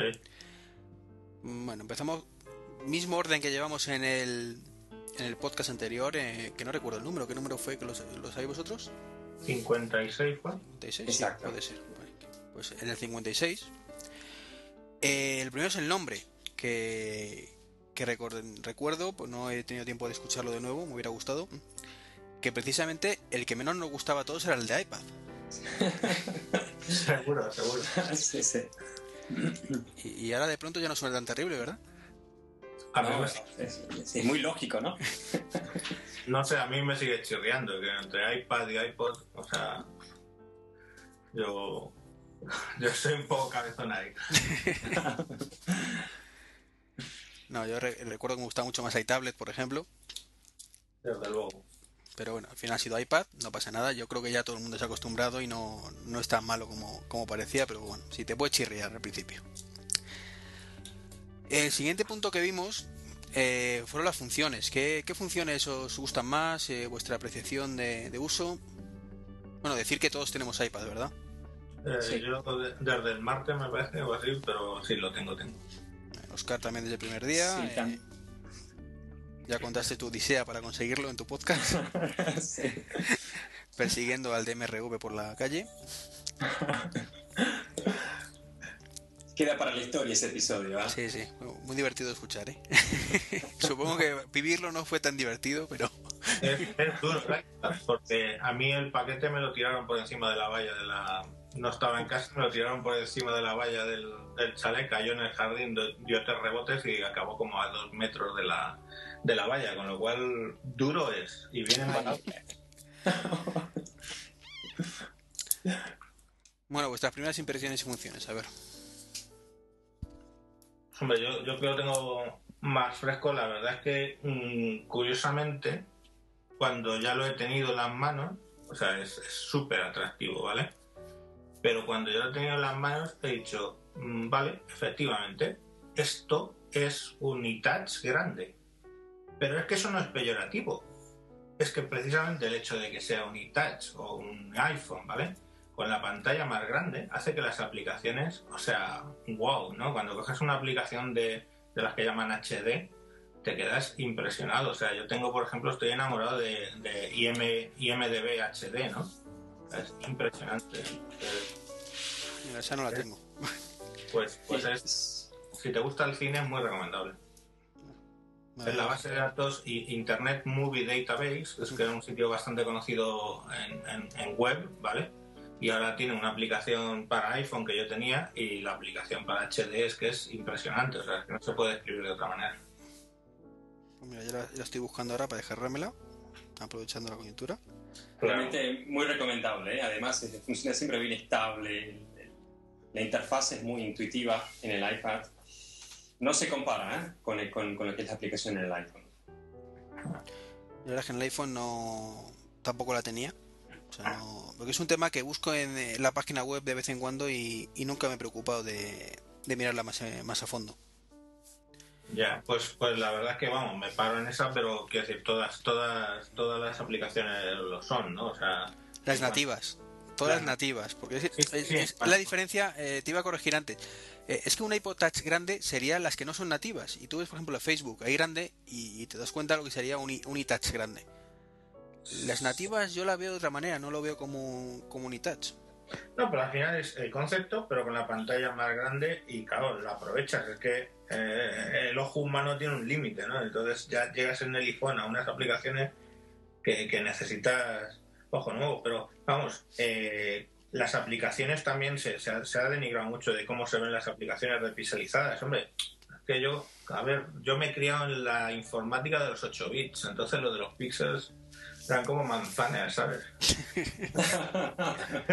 a lo mejor no soy tan pijotero, pero la verdad es que yo tengo algunas aplicaciones, les doy el 2X, el Navigón, por ejemplo, que lo uso, y, le doy a 2X y, estoy encantado. Starwalk, este que sirve para lo apuntas el iPhone hacia el cielo y te dice qué estrella estás viendo, etcétera, etcétera, pues ese eh, lo pones en 2D en el iPad y es una gozada, o sea, no sé, yo he jugado con juegos en 2X y no, no, se nota mucho.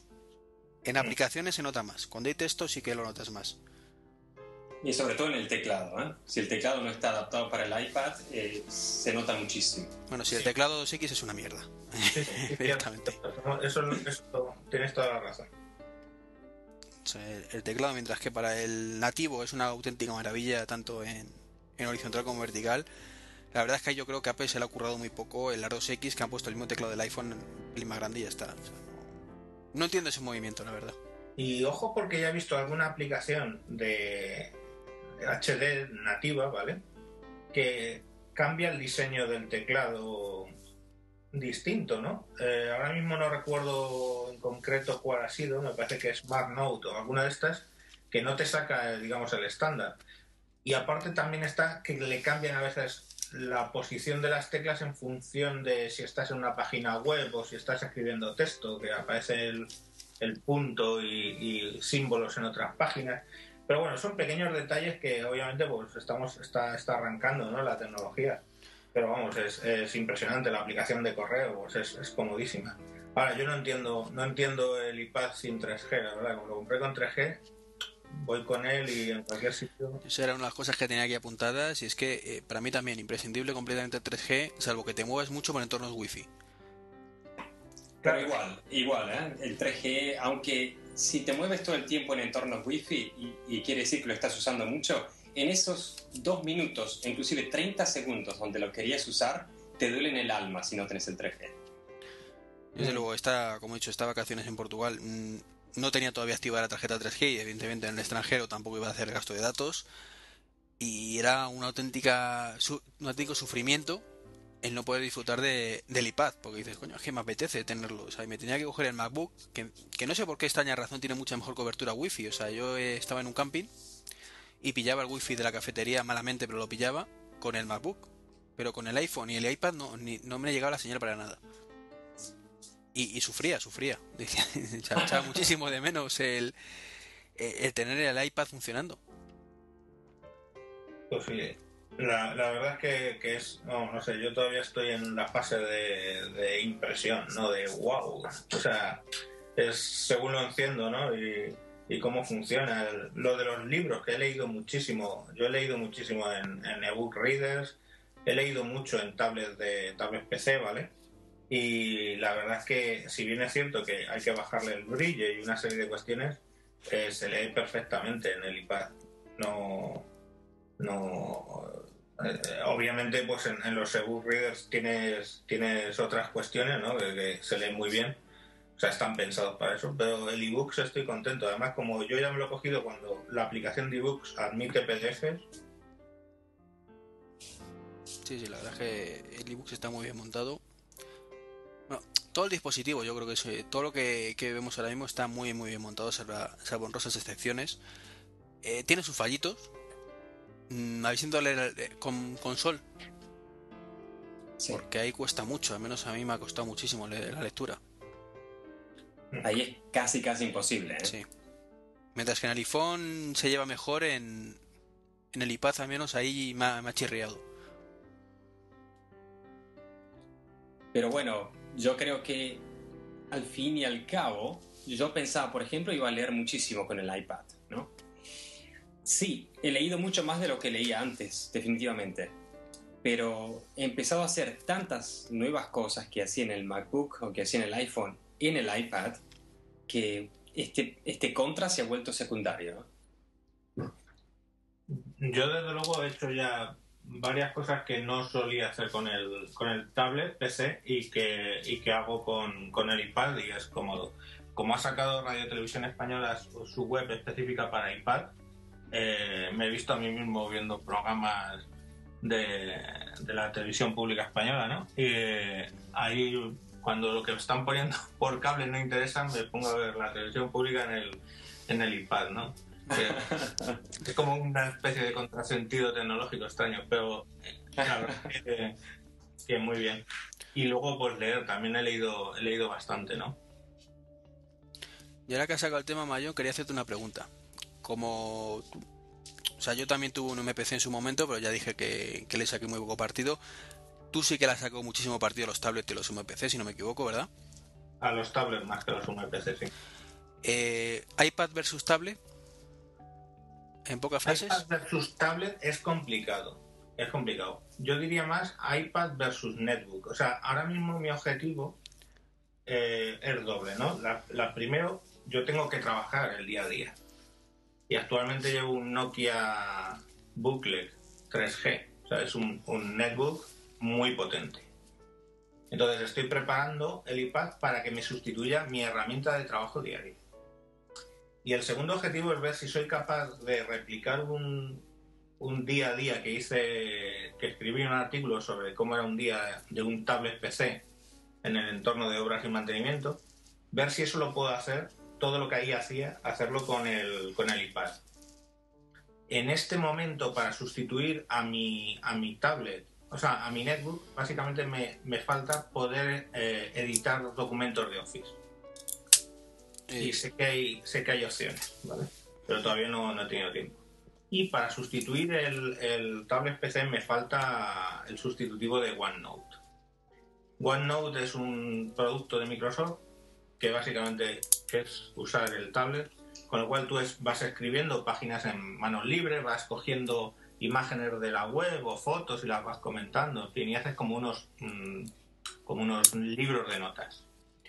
Eh, si bien en iPad ya he encontrado algunas que hacen un poco lo mismo, eh, pues, uso SmartNote y uso Penultimate, el problema que le encuentro es que, claro, luego yo no puedo hacer búsquedas sobre mi texto manuscrito, cosa que sí que podría hacer en OneNote.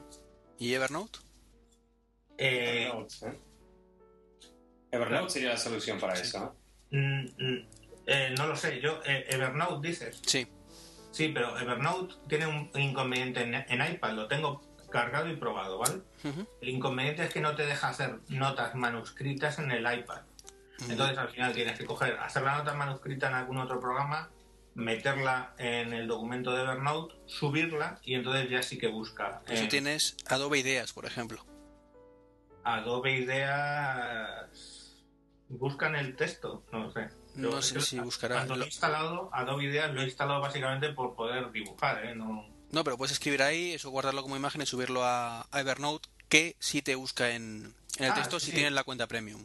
Sí, sí, sí, para, para, sí, sí, lógico. Que pero vamos, que en vez de hacerlo en el lado ideas, lo, lo, lo hago como documento de Penultimate o de SmartNote y lo subo como PDF. Y ya tengo, ahí ya busca también. Pero, pero bueno, ese, ese es ese pequeño matiz. ¿eh? Yo creo que a la larga sí que me va a sustituir. De hecho, ya no, no lo llevo el, el notebook, digamos, para forzarme.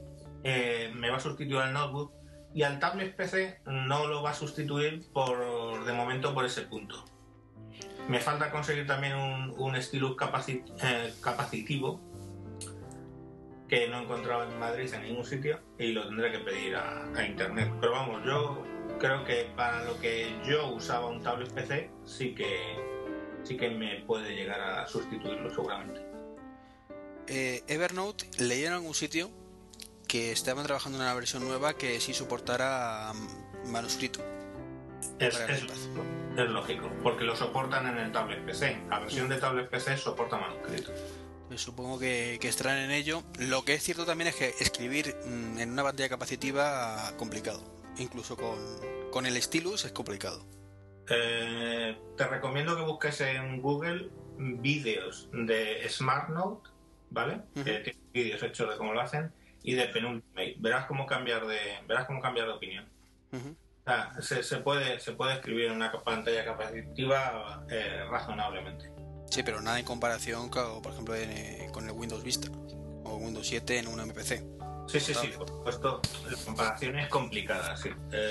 evidentemente, el otro equipo está pensado para eso y las pantallas capacitivas no están pensadas para, que es un poco lo que en el podcast anterior decíamos que temíamos que no íbamos a tener y es tinta electrónica. Pues no la tenemos, evidentemente, pero ahí está el potencial del iPad, que es lo que me cuesta convencer cuando, cuando hablo de ellos en entornos, digamos, de seguidores de Windows, ¿vale? Es que la diferencia entre un tablet con Android, pongamos por caso, y un tablet con iPad, ambos con pantalla capacitiva, es el ingente grupo de gente desarrollando para iPad que existen y que no existen en Android. En Android hay la fama de que se desarrolla mucho, pero nada comparado con iPad. ¿Por qué? Porque desarrollas en iPad y para iPhone y ganas dinero. Y esto es un business. Eh, una pregunta ya que, que has sacado. Supongo que te referirás a los foros de todo MPC. eh, ¿Titani se va a pillar al final un iPad para probarlo o no? Es que la verdad es que hace tiempo que no he tenido tiempo de entrar. No, precisamente hemos tenido este fin de semana una discusión, vamos, la discusión nunca, y menos con Frank nunca llega la sangre al río, al respecto de los fallos y él decía ya que no, nunca se compraría un producto de una empresa que no le respeta como cliente, por, un poco por la contestación que ha dado Jobs a los de a lo del iPhone 4 de, bueno, cógelo de otra manera, ¿no? Y eso lo has cocido mucho. no le veo, no le veo. Bueno, ¿y qué, más conclusiones habéis sacado de, vuestro uso del iPad? Porque yo por lo menos eh, tengo claro que para una cafetería o, estar sentado en el parque es un dispositivo ideal. Por supuesto con 3G, ya que hoy por hoy se un poco las wifi abiertas además. Pero solo eh, estar sentado con una Coca-Cola y, leyendo en un iPad o navegando es una auténtica maravilla. No sé si lo habéis hecho vosotros o, o solo lo habéis sacado en entornos un poquito más controlados. Sí, no, no, en el VIPS el otro, sábado, el sábado me tocó trabajar y, y desayuné en un VIPS y lo tenía ahí encima y la verdad es que hubo revuelo el rato. Yo te digo, la primera experiencia que tuve con el iPad afuera de casa o de la oficina o el entorno, digamos, cerrado, fue en una fiesta que tuve hace dos semanas en un barco, ¿no? Y era una fiesta, barco bastante grande, pero de todas maneras un ambiente dinámico, uno está sentado, sino está caminando todo el tiempo. Y llevé el iPad y estaba sacando fotos y estaba filmando y al mismo tiempo tenía el iPad. Y realmente es impresionante cuántas ideas o en, cuántos modos distintos lo podéis usar. Te doy un ejemplo. Si te estás moviendo todo el tiempo, como sería una reunión, digamos, eh, de, negocios, de mucha gente caminando y dando vueltas y, hablando, no vas llevando un netbook o un MacBook, no vas mostrándole a los clientes tampoco algo en el iPhone, pero con un iPad es espectacular. Le mostras una página web, le mostras un video, le mostras la última producción, le mostras una foto, le mostras lo que quieras. Reproducir cualquier tipo de multimedia delante de la cara de cualquier persona en cualquier lado, más allá de lo que sea para el uso personal mío, para leer o para el trabajo normal, el, mostrar es fantástico. Yo, sí lo hacía un poco con, con el tablet PC, ¿vale? Pero claro, hay una salvedad ahí que es la fluidez, ¿no? La fluidez que tiene el iPad para hacer cualquier cosa, cambio enseguida de aplicaciones. Eso el sistema operativo de, Windows no lo tiene y por mucho que sea tablet, en ese punto solo era que en vez de darle con, con el ratón le daba con el dedo, ¿no? Es la fluidez lo que yo le veo. Pero sobre todo encendido. Bueno, eso, claro, ese es el punto, vamos, ese es, ese es, ese es el punto. En, que tú tienes el equipo siempre encendido. Yo con el UMPC recuerdo que se me quitaban las ganas. Si ibas con ellos en el bolsito, no tenía 3G en aquel momento, pero decías una wifi, pero solo por no encenderlo, tirarte un minuto hasta que podías empezar a utilizarlo, se te quitaba las ganas de utilizarlo. Correcto. Yo con el netbook siempre lo llevo en standby, eh, porque el netbook este de Nokia tiene batería también de 12 horas. Pero incluso la salida de standby eh, le lleva más que lo que es el al iPad. O sea, definitivamente es un punto muy grande a favor del iPad con respecto a otros equipos. Y nos, bueno, eh, antes lo, he comentado con Oscar antes de grabar y, ha coincidido conmigo que no se ha convertido también, Mayón, en tu caso, como en tu nuevo centro neurálgico de todo. O sea, utilizas el iPad por defecto y cuando no puedes, por alguno u otro motivo es cuando tiras de iPhone cuando necesitas más movilidad o de un portátil o de un sobremesa cuando no tiene suficiente potencia. Sí, y en realidad no es solo mérito de, de, iPad, eh, es también mucho mérito de Dropbox.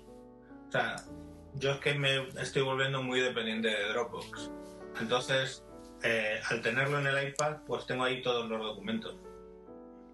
Bueno, Dropbox es que ya siempre una maravilla. o sea que... Vamos, si después de escuchar este podcast alguien no prueba Dropbox es porque ya no quiere. Yo la verdad es que creo que Dropbox, como hemos dicho antes, es una aplicación maravillosa y sus creadores deberían estar en un pedestal mucho más alto de lo que están ahora mismo. Sí. Porque eh, es una aplicación desconocida mundo, eh, fuera del mundo WIC todavía. Sí, sí, es desconocida, pero pero vamos, la verdad es que funciona muy bien. O sea, hace todo el tema de la sincronización lo hace bien, rápido. No sé, eh, está, está muy bien pensada. que eso, entre Dropbox y Evernote tengo todo, todo solucionado. Hmm. Pues yo tengo el, problema, vamos, de, recordando un poco lo que, lo que se habló en el, en el podcast 56, una de las cosas que dije que me iban a faltar y la he hecho en falta es directamente la, la cámara en el, en el iPad. O sea, la he hecho en falta no solo cámara de fotos, sino también, sobre todo, la he echado de falta la cámara para, para Skype. Porque la última vez que he tenido que coger el netbook ha sido esta mañana que quería hablar con la cría que la tenía en la playa y siempre lo hago por conferencia por Skype y he tenido que tirar Bueno, ahí ya tienes una buena razón para comprarte el segundo iPad, ¿no? si sale en el segundo y no en el tercero o en el cuarto. Sí, una cámara sale en Navidades y la segunda cámara sale para Reyes. ¿eh? Yo por lo menos espero que en el iPod nuevo sí que pongan cámara, así que el iPad debe estar a caer, si no es en la... Será para, imagino que un poquito después de Navidades, pero debería caer con cámara. Esto, esto ha sido fallo mío, ¿eh? porque generalmente yo con el iPhone, de hecho, el primero que tuve fue el 3, o sea que, que me esperé dos. Y esta vez con el iPad no he podido aguantar porque tenía mono de tablet y, y he caído antes de tiempo, me da. Y claro, me he gastado 700, 700 euros. A, pesar de que, si no recuerdo mal, dijiste que tú jamás te pillaras un iPad si no te salía gratis con la compañía. No, pues cierto, cierto, pero como no es opción, pues no, no, o sea, no, no, además lo hablé con el comercial de Telefónica incluso, y, no iba a ser opción, pues dije, pues bueno, va, me lo, me lo gasto. La verdad es que vendí el Fujitsu que tenía y vendí algunos archiparras que tenía por ahí encima y, me ha salido lo comido por el servido.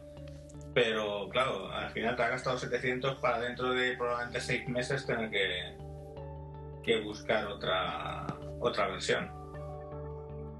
Pero eh, después de utilizarlo durante una semana, o bueno, no llega a la semana, ¿crees que has hecho buena compra o te arrepientes de no haber esperado a la siguiente generación, suponiendo que venga con cámara? Vamos, según lo estaba desembarando ya sabía que había hecho buena compra. O sea, Esa es una de las cosas, una de las cosas más importantes que tiene el diseño en sí del iPad. Hay una teoría estadística que dice que te compras un iPhone en los primeros dos minutos, cuando abrís el iPhone deslizando tu dedo de izquierda a derecha y, y ver los iconos, ahí compras el iPhone en los primeros dos minutos. En el iPad lo compras en los primeros 45 segundos. Seguro. Sí. Además, una cosa curiosa que ahora que mencionas los iconos que me pasó es que pues saqué el iPad, estuve allí leyendo y tal, y luego pues me hicieron una llamada al, móvil y me fui al iPhone. Y lo primero que dije, dije, diablos, qué iconos más pequeños. y yo que estaba encantado con la pantalla del iPhone, ahora la encuentro pequeña, digo, me falta espacio. Sí, la verdad es que es una sensación que yo creo que nos pasa a todos. Pasas de una pantallona al iPhone de pronto y dices, ¿pero esto qué es? Y además como el sistema operativo pues es, es, es, obviamente similar, ¿no? Pues, pues te, te chirría. Pero, pero la verdad es que el producto está, está muy bien. Me he comprado también algunos accesorios, el de la salida de VGA para poder hacer presentaciones en el trabajo y, y funciona muy bien. Y estoy esperando que me manden el cámara, el cámara kit. ¿Tienes la funda? ¿La has conseguido? Sí, sí, la funda me llegó a la vez que el... Qué suerte.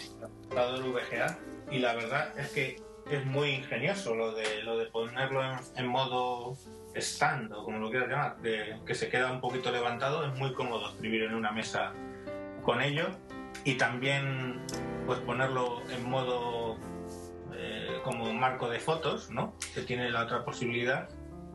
Y, y, la verdad es que está, está muy bien pensada la funda, este diseño. Además de eso, eh, yo podría decir que es casi un crimen no tener una funda en el iPad, ¿eh? porque se ensucia muy rápido. Si un iPhone se ensucia rápido, un iPad se ensucia cinco veces más rápido y cinco veces más. La pantalla dice, sí, claro. Una, una pregunta, tenéis los dos la funda, ¿no? Por lo que entiendo. Sí. Yo es que estoy detrás de ella desde el día que lo compré, pero es que todavía en España no. A los centros comerciales al menos no han llegado. No sé qué pasará, pero yo es que fui paciente y pedí el, iPhone en el Apple Store con todos los elementos que se me pudieron ocurrir. Y ha tardado un mes en llegar, ha tardado un mes prácticamente en llegar, pero, pero bueno, es que lo recortas por ahí por las tiendas y no tampoco. Es que puedo entender que haya escasez de, iPad y que construir un iPad sea muy complicado y, y pasar de construir 200.000 al mes a 800.000 eh, es un esfuerzo importante que no es fácil. Pero fundas que yo creo que salen como churros de una cadena de montaje, mm, puedo entender que, se vieran desbordados, pero no que un mes después sigamos con los problemas de stock que tenemos. Es que es curioso porque ayer estuve en, en, FNAC en Madrid, es una cadena francesa, para los que no lo conozcan, eh, y tienen fundas de todas las marcas y de todos los tipos, menos la original de, sí, sí. es curioso. Y que no saben cuándo van a recibir. Preguntas y que no saben. Ya. Eh, lo que os quería preguntar de la funda es, eh, ¿hay un protector de pantalla en la funda o es transparente? O sea, ¿o es eh, hueco el, el marco? Es un hueco, es un hueco. Eh, o sea, que se va a ensuciar igual la pantalla. Sí, yo llevo, llevo, llevo siempre la valletita, cosa que no viene nunca con el... Nunca vi- Claro, porque el iPhone al fin y al cabo yo estaba hablando cuando ya le veía lleno de grasa, sobre todo con el 3GS, con oleofóbica, esto, le pegabas un pase por mi oronda barriga y quedaba limpio instantáneamente. Pero claro, eh, con la pantalla del iPad es como bailar ahí la danza del viento. Queda ridículo. La corbata nunca me ha gustado usarla para eso porque raya bastante. Y, y nada, me he tenido que coger una valletita que me vino con el con el Touch Smart de HP de mi mujer y la he cogido y la llevo en, en la funda. Además es justo del tamaño de la pantalla, curiosamente. Y la verdad es que se llena de mierda. No, no solo fóbica la pantalla, aparentemente, ¿no? No, no, sí lo es, sí lo es, sí. Es que tú, no sé si, si recuerdas, la pantalla del 3G es que se olvida pronto, pero no era holofóbica. Y cuando tú le pasabas, eso mismo que he dicho yo, de pasarle la camisa por encima, ¿vale? Y lo único que hacías era repartir la grasa de un lado a otro. Eh, con el 3GS pasabas y, directamente la, la grasa no se quedaba pegada a la pantalla. Y con el iPad sucede lo mismo, ¿eh? le pasas un paño y sale. Sí, No- sí, sí, se limpia, sí. La limpia unas cuantas veces al día también. Si, no fuera oleofóbico, ya te digo yo que no es pasar un paño, sino darle, darle, darle, darle, que era lo que había que hacer con el traje. La verdad es que es una, una pena que se ensucie tanto, así.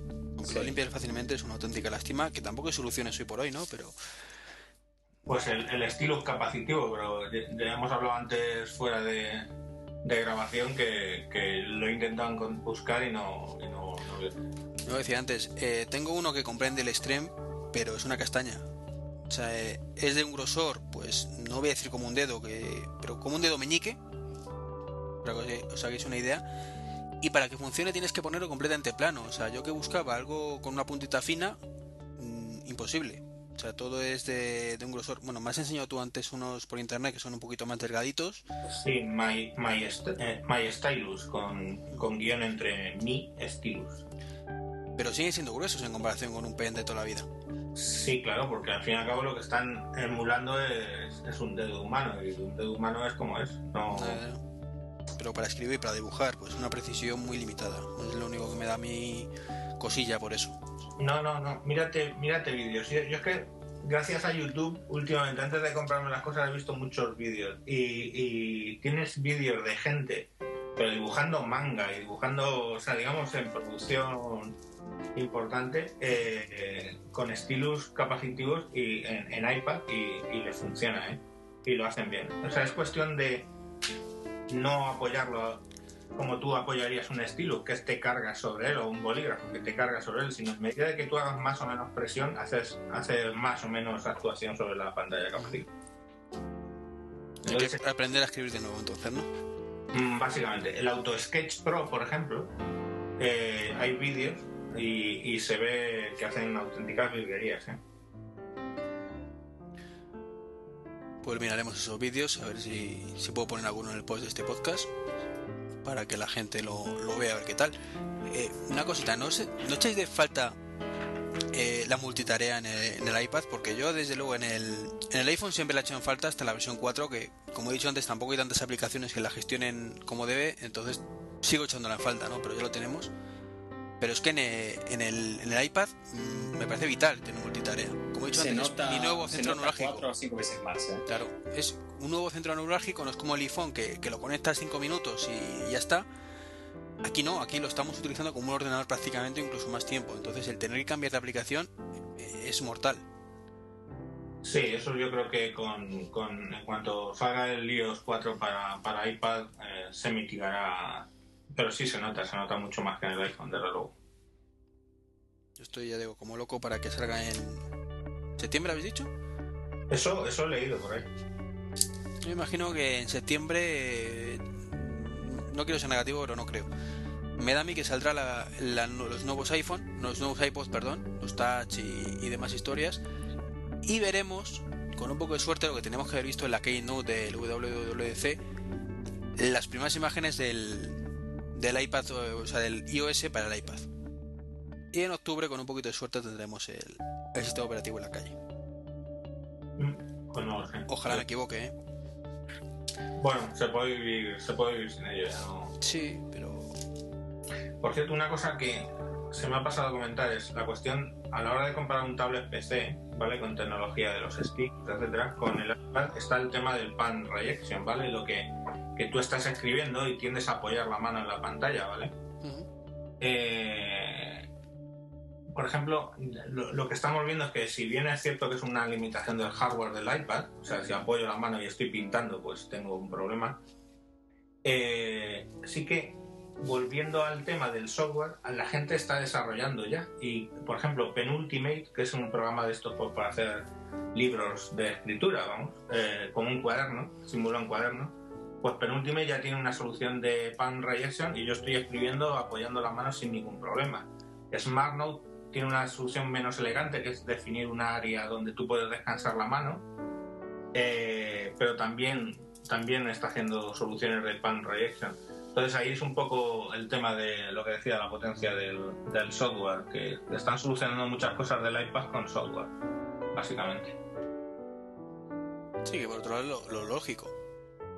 Ya, sí, sí, no, pero no te creas tú que eso pasa en todos los equipos. Pasa, pasa en, en iPhone y en iPad y todo esto porque es un negocio, es un negocio desarrollar. Es que en otros sitios es un hobby. Entonces no puedes depender de gente que se dedica por hobby. Yo prefiero depender de gente que quiere ganar dinero, ¿sabes? Porque van a estar más motivados. Y, y perdón por, por volver a cerrar, pero, pero era básicamente eso que... Está clarísimo. es un Y una cosa, una cosa de la que no hemos hablado, gracias a Dios, que es de la duración de la batería, que ya no es un tema. No, es, es que es lo cachondo, que no es un tema en absoluto. Es una maravilla y punto. A pesar de que con el 3G se nota, ¿eh? Eh, se nota algo. Yo, yo no lo desactivo el 3G y lo que es cierto es que tampoco cuando lo he intentado desactivar, digo, para que no se meta durante la grabación, porque tengo el iPad aquí, eh, los, los tonos impulsivos estos, no... No, no, no, no, no sé, no he visto dónde se desactiva solo el 3G, ¿vale? Que no sé si se puede. Y, pero la verdad es que, que, que no. Yo ya estaba acostumbrado a batería de 12 horas con el, con el Nokia y, y la verdad es que es una gozada, claro. Es que en el iPad son más de 12 horas realmente. Eh, bueno, es más o menos. Es la, la batería, es ba- básicamente en esos dos equipos que te menciono, son más o menos lo mismo. No, Te vale. dicen 12 horas, pues se quedan en 10 según lo que hagas. no, no, digo de que se dura más de 12 horas. Eh, a ver, dura más de 12 horas, te refieres por el standby, dice, cuando, cuando ah, apagado. No, me refiero de uso, de uso real. O sea, no te decir 12 horas seguidas porque no hay Dios que aguante eso. Pero date cuenta que el... son 12 horas de vídeo, en teoría. Ah, pues no sé. Entonces, Yo luego es que lo he cargado en Oh, esta no, perdón. una vez. ¿no? 10 horas de vídeo. Son 10 horas de vídeo que al final luego se convierten en unas 12 o 13 horas reales. Ujú. Eh, para desactivar eh, los datos, solo el 3G puedes hacerlo. Te vas a, para que lo sepa la gente, ajustes, datos móviles, y ahí puedes desactivarlo. Ah, eso desactiva el 3G. En Por cierto, ¿qué hicisteis vosotros para meterle la tarjeta 3G? Yo contrato lo de Movistar. Yo, tijerita. y eso que fue por las prisas, porque luego llamé al comercial de Telefónica y como tengo mano, pues me mandó dos tarjetas inmediatamente. Pero yo cogí tijerita, vi varios vídeos y corté, la metí y dijo, no se detecta sin. Y dije, ay Dios. y la miré lo que había hecho y digo, yo creo que me, me sobra este trozo. Pas, otro tijeretazo, la volví a meter, la ajusté para donde yo creía que estaban los conectores y empezó a andar. Digo. ¿Seguiste el manual de Cerote? ¿Eh, ¿Perdona? ¿Tuviste el manual de Cerote? Uy, yo vi 18 manuales. Hasta plantillas. Me daba cosa per- perder la tarjeta, ¿no? Que no me cuesta nada, pues tirar de teléfono y me las traen al trabajo. Eso es un beneficio que tengo, digamos. Pero, pero me daba cosa torpear y me vi muchos vídeos. Al final lo torpeé, pero luego me di cuenta de dónde debía estar el problema y le corté otro trozo, con lo cual ya ni siquiera coincide. Es más pequeña que, que el slot que, que viene. Entonces la que Has inventado la nano SIM directa. Sí. Sí, poco más le corto tres cifras al número de teléfono. No, yo lo, lo contraté directamente con Telefónica, la, la oferta que hay aquí en España de que aumenta su tarifa de móvil a, a 20 de datos de móvil a, a 25 euros en vez de 15, la tarifa de iPhone, y te mandan gratis una micro SIM durante un año. Luego ya empiezan a cobrarme 3 euros al mes. Lo que pasa es que eso tiene el- la mala suerte de que es incompatible con otra cosa que tenía yo, y es la tarjeta duada con la del trabajo. Es que- que, no, es que la tarjeta dual efectivamente es incompatible con el sistema duplo en Telefónica, sí. Claro. Entonces me han hecho volver a separarlo en dos teléfonos, y nada, cargo con dos terminales voy. Sí, sí, eso lo, lo conozco, vamos, porque es eh, como hay mucha gente que tengo con BlackBerry y además eh, su teléfono, luego además quieren meterle el segundo, su número personal en una de las dos y eso no es posible. Pues es una auténtica lástima que. Porque es que es eso, te obliga a ir con dos teléfonos. Y yo, que, que soy usuario de MobileMe, como decía antes, pues mejoraba mucho no tener la agenda bien en los dos. Claro. Pero bueno, ya lo solucionaré. Cuando me compre el iPhone 4, pues heredaré el que, el que tiene mi mujer para, para el trabajo directamente, que es un 3G. Y le doy el 3GS a ella y bueno, ahí, ahí al menos tendré la agenda sincronizada. Chapucillas que hay que hacer. Bueno, que me estoy saliendo de tema. Más impresiones que tenéis del, del iPad, a ver, de funcionamiento, uso, algo que os haya gustado mucho, algo que no os haya gustado nada. Hombre, a nivel de vídeo hay una cosa que ya apuntamos, yo creo que fue en este podcast antes, que es que la, la pantalla es relación 4 tercios y hoy por hoy casi todo es 16 novenos o más apaisado todavía. Entonces, claro, al fin y al cabo está viendo la pantalla, está viendo la película y está viendo las barras negras arriba y abajo como en las televisiones de, de toda la vida. Ahí sí, ahí sí hay un detalle importante que, por lo menos en mi caso, me ha llevado a un, un estudio profundo de la cosa. Una cosa es el video y otra cosa es la lectura y el formato de las páginas web. Yo creo que han encontrado un buen compromiso, no necesariamente para lo que es el formato de las cosas como se ven, sino para lo que es el tamaño de tu mano. Una de las impresiones más impresionantes del multitouch en el iPad es que tenés que abrir los dedos más y te da una sensación de control y velocidad que es quizás el doble de lo que es en el iPhone, simplemente porque estás abriendo más los dedos. Se nota muchísimo navegando o por ejemplo en la aplicación de mapas, cuando haces zoom hacia adentro o hacia afuera y estás deslizando los dedos en una amplitud quizás mayor a 5 centímetros, tenés una sensación de control mucho más grande sobre la información. Pasa, por ejemplo, que si abrís la mano, completamente tenés exactamente las proporciones del iPad. Entonces, ¿cuál era más o menos desde el punto de vista de impacto del iPad que tiene, a diferencia de un iPhone o un iPod Touch? El hecho de que no es solamente lindo para ver, sino que es lindo para tocar. Y estás tocando tu información de una manera totalmente distinta o nueva a lo que era tocarla en el iPhone o en el iPod Touch. Y esto, esto te enamora mucho más. Y ya deja de ser digamos, importante solamente lo que ves, porque claro que sería más lindo que tuviera un formato distinto, pero tenés una pantalla que se ensucia constantemente. Tenés una pantalla a la cual la usas para varias cosas. No es tanto lo que ves, sino el ver y el tocar al mismo tiempo. Sí, la verdad es que desde el punto de vista de economía que comentas, pues sí, es, es útil. Además, probablemente, co- como apuntabas, eh, en pantalla, en lo que es viendo eh, web, páginas web, y por supuesto leyendo un formato más apaisado sería más inconveniente. Pero vamos, la verdad es que es eh, simplemente la nota de lo que de lo que se habló, que efectivamente las películas se ven. Sí, sí, sí, eso sí. Bueno, no se puede tener todo y por hoy. Ya cuando haya pantallas flexibles y tal, pues ya podremos ajustar la pantalla directamente al contenido, que ya será el siguiente paso. Aunque creo que para eso todavía nos quedan unos añitos. sí. Vamos a tener que comprar varias versiones hasta entonces. ¿eh? Sí, hasta el 5 más o menos, ¿no? iPad 5. ¿Vosotros veis el iPad de una cosa que se me acaba de ocurrir? Eh, El iPhone es el típico dispositivo que estamos cambiando año tras año. Año tras año desde que tuvimos el primero. Eh, ¿El iPad lo veis también así o creéis que aguantaremos dos, tres años con un mismo iPad? Uf, es que claro, el precio es distinto. ¿eh? Bueno, pero siempre puedes venderlo y sacar un... para cubrir la diferencia.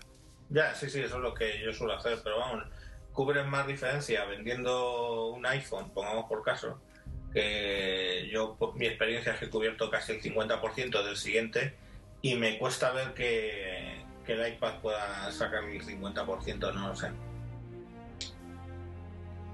Pero vamos, Y dejando, dejando el precio a un lado, no te voy a decir como si pudiéramos comprar lo que quisieran, porque evidentemente cambiaríamos entonces cada, cada mes de dispositivos. Pero suponiendo que pudieras, es más bien las necesidades de cambio de lo que te ofrece de uno a otro, partiendo de que es Apple, que sabes que el siguiente va a ser el mismo que el primero, más un detallito. Es que en mi caso, ¿qué me pueden añadir más que me forzara a cambiar? O sea, la cámara, sinceramente, aunque mm, me gustaría tenerla, no me forzaría a cambiar, probablemente. Y, hombre, sí, otra cosa sería que cambiaran sustancialmente la tecnología de pantalla y permitiera escribir a mano alzada, que eso sí que es una cosa que yo sí que uso bastante. Pero quitando esos dos casos, es difícil que me saquen un, un iPad nuevo que me force a hacer la inversión. Lo que más Retina Display no van a sacar para el iPad de momento. No creo, ¿eh? no creo. O sea, el microprocesador gráfico que deberíamos tener para eso sería muchísimo más potente que los actuales. Ya, pero vamos, yo en mi caso ya vuelvo otra vez al comentario de los 8 bits. Yo soy bastante ecléctico con el tema ese. A ti te da lo mismo, sí. No sé, es que me acostumbré, me acostumbré mal. Yo creo que eso explica también por qué el iPhone se ha quedado como a medias con la capacidad ¿no? en el nuevo iPhone. No, no, no hemos pasado los 64 gigabytes. Y yo creo que ahí en ese aspecto quizás el iPad tenga espacio para crecer. Claro, la cámara puede ser la próxima lógica cosa, pero también crecer en, en capacidad. Yo creo que el motivo por que no ha crecido es porque le estaría asegurando en ese momento al iPod Touch y al, y al iPad. Entonces, el- yo creo que en ese aspecto Apple lo que lo que va a hacer siempre es primero te va a aumentar el tamaño del, del Touch, eh, después el del iPad y después el del iPhone en última instancia. Tiene sentido. Que 64 gigas, o sea, a lo mejor es un poco otra vez lo mismo de, de, de que empecé con 8 bits. Mi primer ordenador tenía 10 megas de disco duro, pero 64 gigas es muchas gigas, ¿eh? Porque dices, sí, pero le metes películas. Pero, a ver, eh, yo cargo 3, 4 películas y veo esas películas, las, las borro y le doy al iTunes y en un ratito me ha subido otras 3, 4 o 3 o 4 capítulos, ¿no? De, de la serie. No es una cosa para dejarla ahí puesta para siempre. Quizá la música sí, pues tienes toda tu biblioteca de música, pero yo tengo 200 CDs o una cosa por el estilo y son 30 gigas de, de, de almacenamiento. No sé, tampoco, o sea, 64 gigas yo creo que ya es un volumen como para no te tengas que preocupar mucho del almacenamiento. Sí, pero en el iPhone estamos en 32 todavía, ¿eh? Que coste que a mí con 32 me, está, me sobra. No me sobra, mejor dicho, pero estoy bien, no necesito más. Pues a mí sí, sí me sobra. De hecho, vamos, compré el de 32 y, y llevo, claro, en el iPhone no llevo toda la biblioteca de música. Llevo, pues cada X tiempo, pues tengo a lo mejor 20 álbumes los voy cambiando, ¿no? Pero, pero sí que es almacenamiento. Yo, no sé. Y, y también es cierto que en el iPad, pues muchos de los datos los voy a tener en la nube, ¿no? Por, por el tema de Dropbox, aunque, aunque luego estoy dándome cuenta que bajo mucho a, a Goodreader, que es otra aplicación hiper recomendable del iPad. De- viene del iPhone, pero es muy recomendable en iPad. Pero la verdad es que, que se me hace el almacenamiento de momento correcto. La, la única lástima ya que sacó el Goodreader es que no se de, de ida y vuelta. Tú te puedes cargar desde el Dropbox a cualquier aplicación, sea Goodreader o, o ebooks, incluso el tema BDFs, pero las modificaciones que hagas no es tan sencillo sincronizarlas de nuevo con Dropbox. No, no, claro. Eso lo único que se lleva bien es el. ¿Cómo se llama este? El Document to Go o el, o el Sí. Mobile Office. Son las únicas dos aplicaciones que yo he visto que, que sí sincronizan bien porque modificas y sube directamente a la nube. Sí, tienes, eh, hay, hay una que creo que es la que dice Mobile Office, se llama Office 2 HD, que es la que quiero probar para modificar documentos de Office y esa sí efectivamente funciona en los dos en los dos sentidos.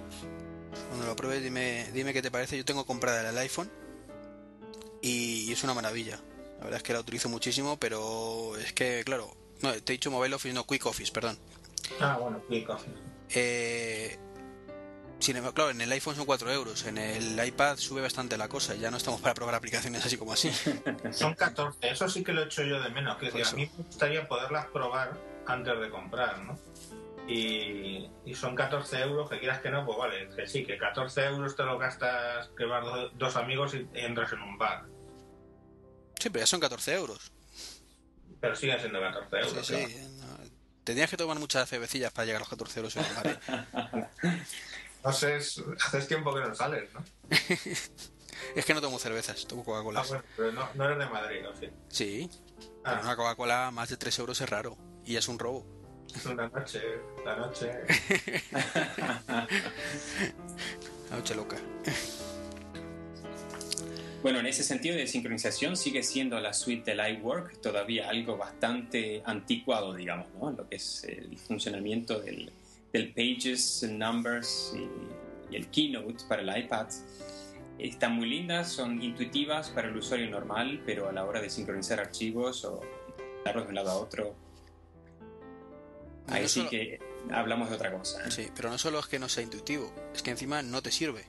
Porque tú haces una presentación en Keynote en el Mac, a poco complicado que sea, lo subes al iPad y ya no es compatible. Ya ves cosas raras, efectos que pierdes y luego las modificaciones que hagas las devuelves otra vez al, al Mac y de nuevo no se parece en nada.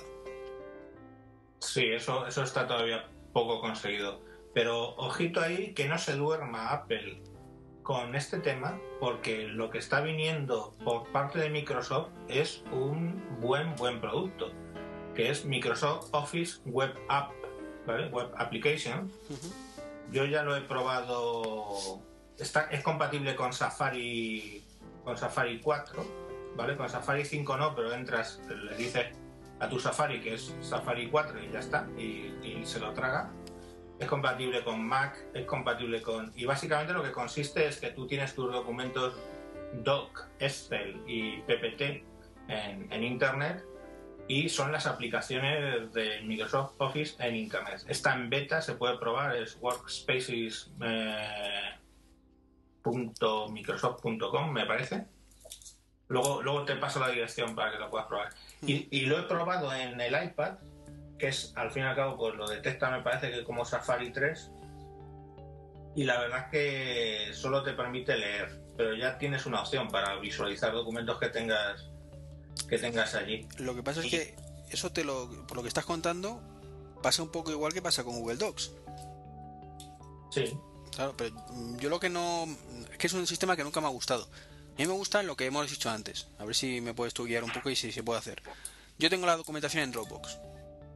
Y es editar ese documento de Dropbox desde, por ejemplo, el, el Office Mobile ese que me comentas, ¿cómo se llama? Eh, ya, bueno, el, el, Office Web Apps este al final lo que implica es que tienes que usar el almacenamiento que tienes en, en Windows Live, ¿vale? En Hotmail, yo como tengo la cuenta desde hace mucho tiempo, pues de Hotmail. Y, y claro, tienes que usarlo allí, efectivamente. Es que para mí eso es una limitación muy importante, porque yo quiero tener mis documentos en local y poder modificarlos desde fuera en un momento dado. Y eso solo me lo ofrece almacenamiento tipo Dropbox. Sí. ¿Y ninguno de ustedes ha probado usar un servidor de VPN o algo así para conectar con la, con el servidor o la computadora en casa directamente? Yo tengo el LogMeIn, eso sí he utilizado y funciona muy bien, pero no es de VPN. Yo tengo que probarlo porque, claro, con el netbook una cosa que hago es coger el control del ordenador de gestión de las centralitas de teléfonos, que también llevo el tema de telefonía, y de las centrales de incendios, y eso lo quiero, lo quiero hacer con, con el iPad y sé que hay aplicaciones, pero todavía no me da tiempo. Llevas poco con ello. Pues sí, pero bueno, a poco que llevo ya le trastea mucho. Sí, sí. No, es que es un vicio, ¿eh? Lo coges y es lo que pasa siempre con estos aparatitos. Ya no lo utilizas cuando necesitas, ¿eh? Busco momentos inventándome necesidades para utilizarlo. Bueno, ayuda que este fin de semana estoy de Rodríguez y, no, tener críos y crías y cosas. Pues, eh. Eh, una cosita que tenía aquí que es el último punto ¿Tenéis algo más que añadir en funcionalidad? No. Yo creo que está bien así. Llevamos ya dos horas de podcast con la tontería. Eh, y es casi más para, bueno, en tema de los dos, pero es el, Oscar es el experto en esto y es tema diseño. Eh, ¿Es el diseño que esperabas, Oscar? Yo diría en una escala de 0 al 100, 95. Han faltado pequeños detalles, pero que me parecen que, que, que, no vienen al caso. Es más o menos lo que esperábamos en el estudio de diseño de lo que podría ser la famosa mítica tableta de Apple. Y lógicamente has, ha dado, digamos, ha sido un gol al ángulo, ¿no? Porque realmente gusta mucho, ya sea al usuario nuevo que al usuario experimentado. Y tiene un valor estético en la simplicidad que es casi un doctorado de diseño. Yo diría, ¿cómo es posible crear algo más simple de lo que ya está? Es, tan pero tan simple que uno podría decir no está diseñado. Y esto no es para hacerle propaganda a Apple ni, para nada, es simplemente a veces un sentimiento de envidia, un sentimiento de envidia em, el admirar algo, porque uno también querría quizás inclusive a veces imaginarse cómo es exactamente ese milímetro que le falta a algunas cosas que no son tan estéticas como el diseño de, Apple. Y en este caso estamos hablando de que, por ejemplo, lo que comentamos anteriormente, las proporciones de la pantalla podrían haber sido las mismas, pero ser que son 5 milímetros más altas o 2 milímetros menos anchas. Y en este caso es, son proporciones muy claramente estudiadas que, que esto no es, no es patente de Apple. ¿eh? Estas son proporciones doradas que vienen ya usadas en la arquitectura y en, y en cuestiones de diseño desde que existen estas materias pero que muy poca gente en el tema de electrónica realmente las aplica. Y aquí estamos hablando de que, por ejemplo, en el arte uno pagaría por un aspecto estético muchísimo dinero. En tecnología quizás no, pero en los temas que son tecnologías estéticas como las de Apple, ahí yo diría que juega un papel tan importante que ha sido quizás una columna vertebral de, de la vida de esta empresa. Una cosa son las proporciones de la pantalla calculadas exactamente en lo que son, por ejemplo, las proporciones que se usan en la arquitectura moderna, que son 60,6% de relación entre un lado y otro, que es exactamente el impacto visual que uno tiene, que, se repite inclusive en los estudios de belleza del cuerpo humano, etcétera, etcétera. Y en cuanto a la espalda de aluminio, que es lo que discutíamos la vez anterior en, en el podcast 56, creo que ha sido, ha sido también se podría decir, una, perfecta respuesta a la duda que existía. Eh, ¿Se va a ensuciar? Eh, es, práctico? Eh, ¿Cómo es la temperatura, la sensación a la mano? ¿Cómo se siente? ¿Se calienta? ¿Dónde va a estar la manzana? ¿Tiene un corte curvo o es completamente plano? ¿Es también un unibody? Y creo que todos los puntos se han resuelto en conjunción de la manera más fácil, de la manera más simple. Y creo que, para cerrar, el punto que más impacta a la hora de usarlo es el hecho de que se mueve en cualquier dirección de los puntos cardinales en las cuales estés, digamos, viendo la pantalla. Se realmente pierde la noción de dónde está el arriba y el abajo y de qué modo lo estás usando. Y realmente, otra vez, han tratado de diseñar de una manera que el iPad realmente no se parezca a la experiencia iPhone o la experiencia iPod desde el punto de vista estético. Desde el punto de vista del sistema operativo sigue la misma filosofía, pero el sentimiento, la sensación al usarlo, como ya dije anteriormente, la cantidad de centímetros que, que tenés que abrir tus dedos sobre esa pantalla te da una experiencia completamente distinta al tocar la información, al navegar una página de internet y tocarla, ¿me entendés? Abrir los gráficos y, se renderizan bastante rápidamente eh, que, realmente impresiona tener tanto control e interacción con, con esa multimedia.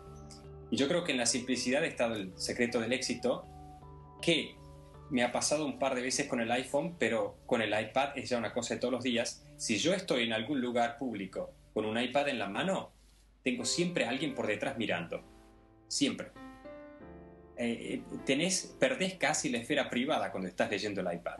Siempre alguien te está mirando, mirando por detrás, atrae tanto esa pantalla que, bueno, molesta un poquito al, comienzo, pero da la explicación lógica de que realmente tiene un gran poder estético en su simplicidad.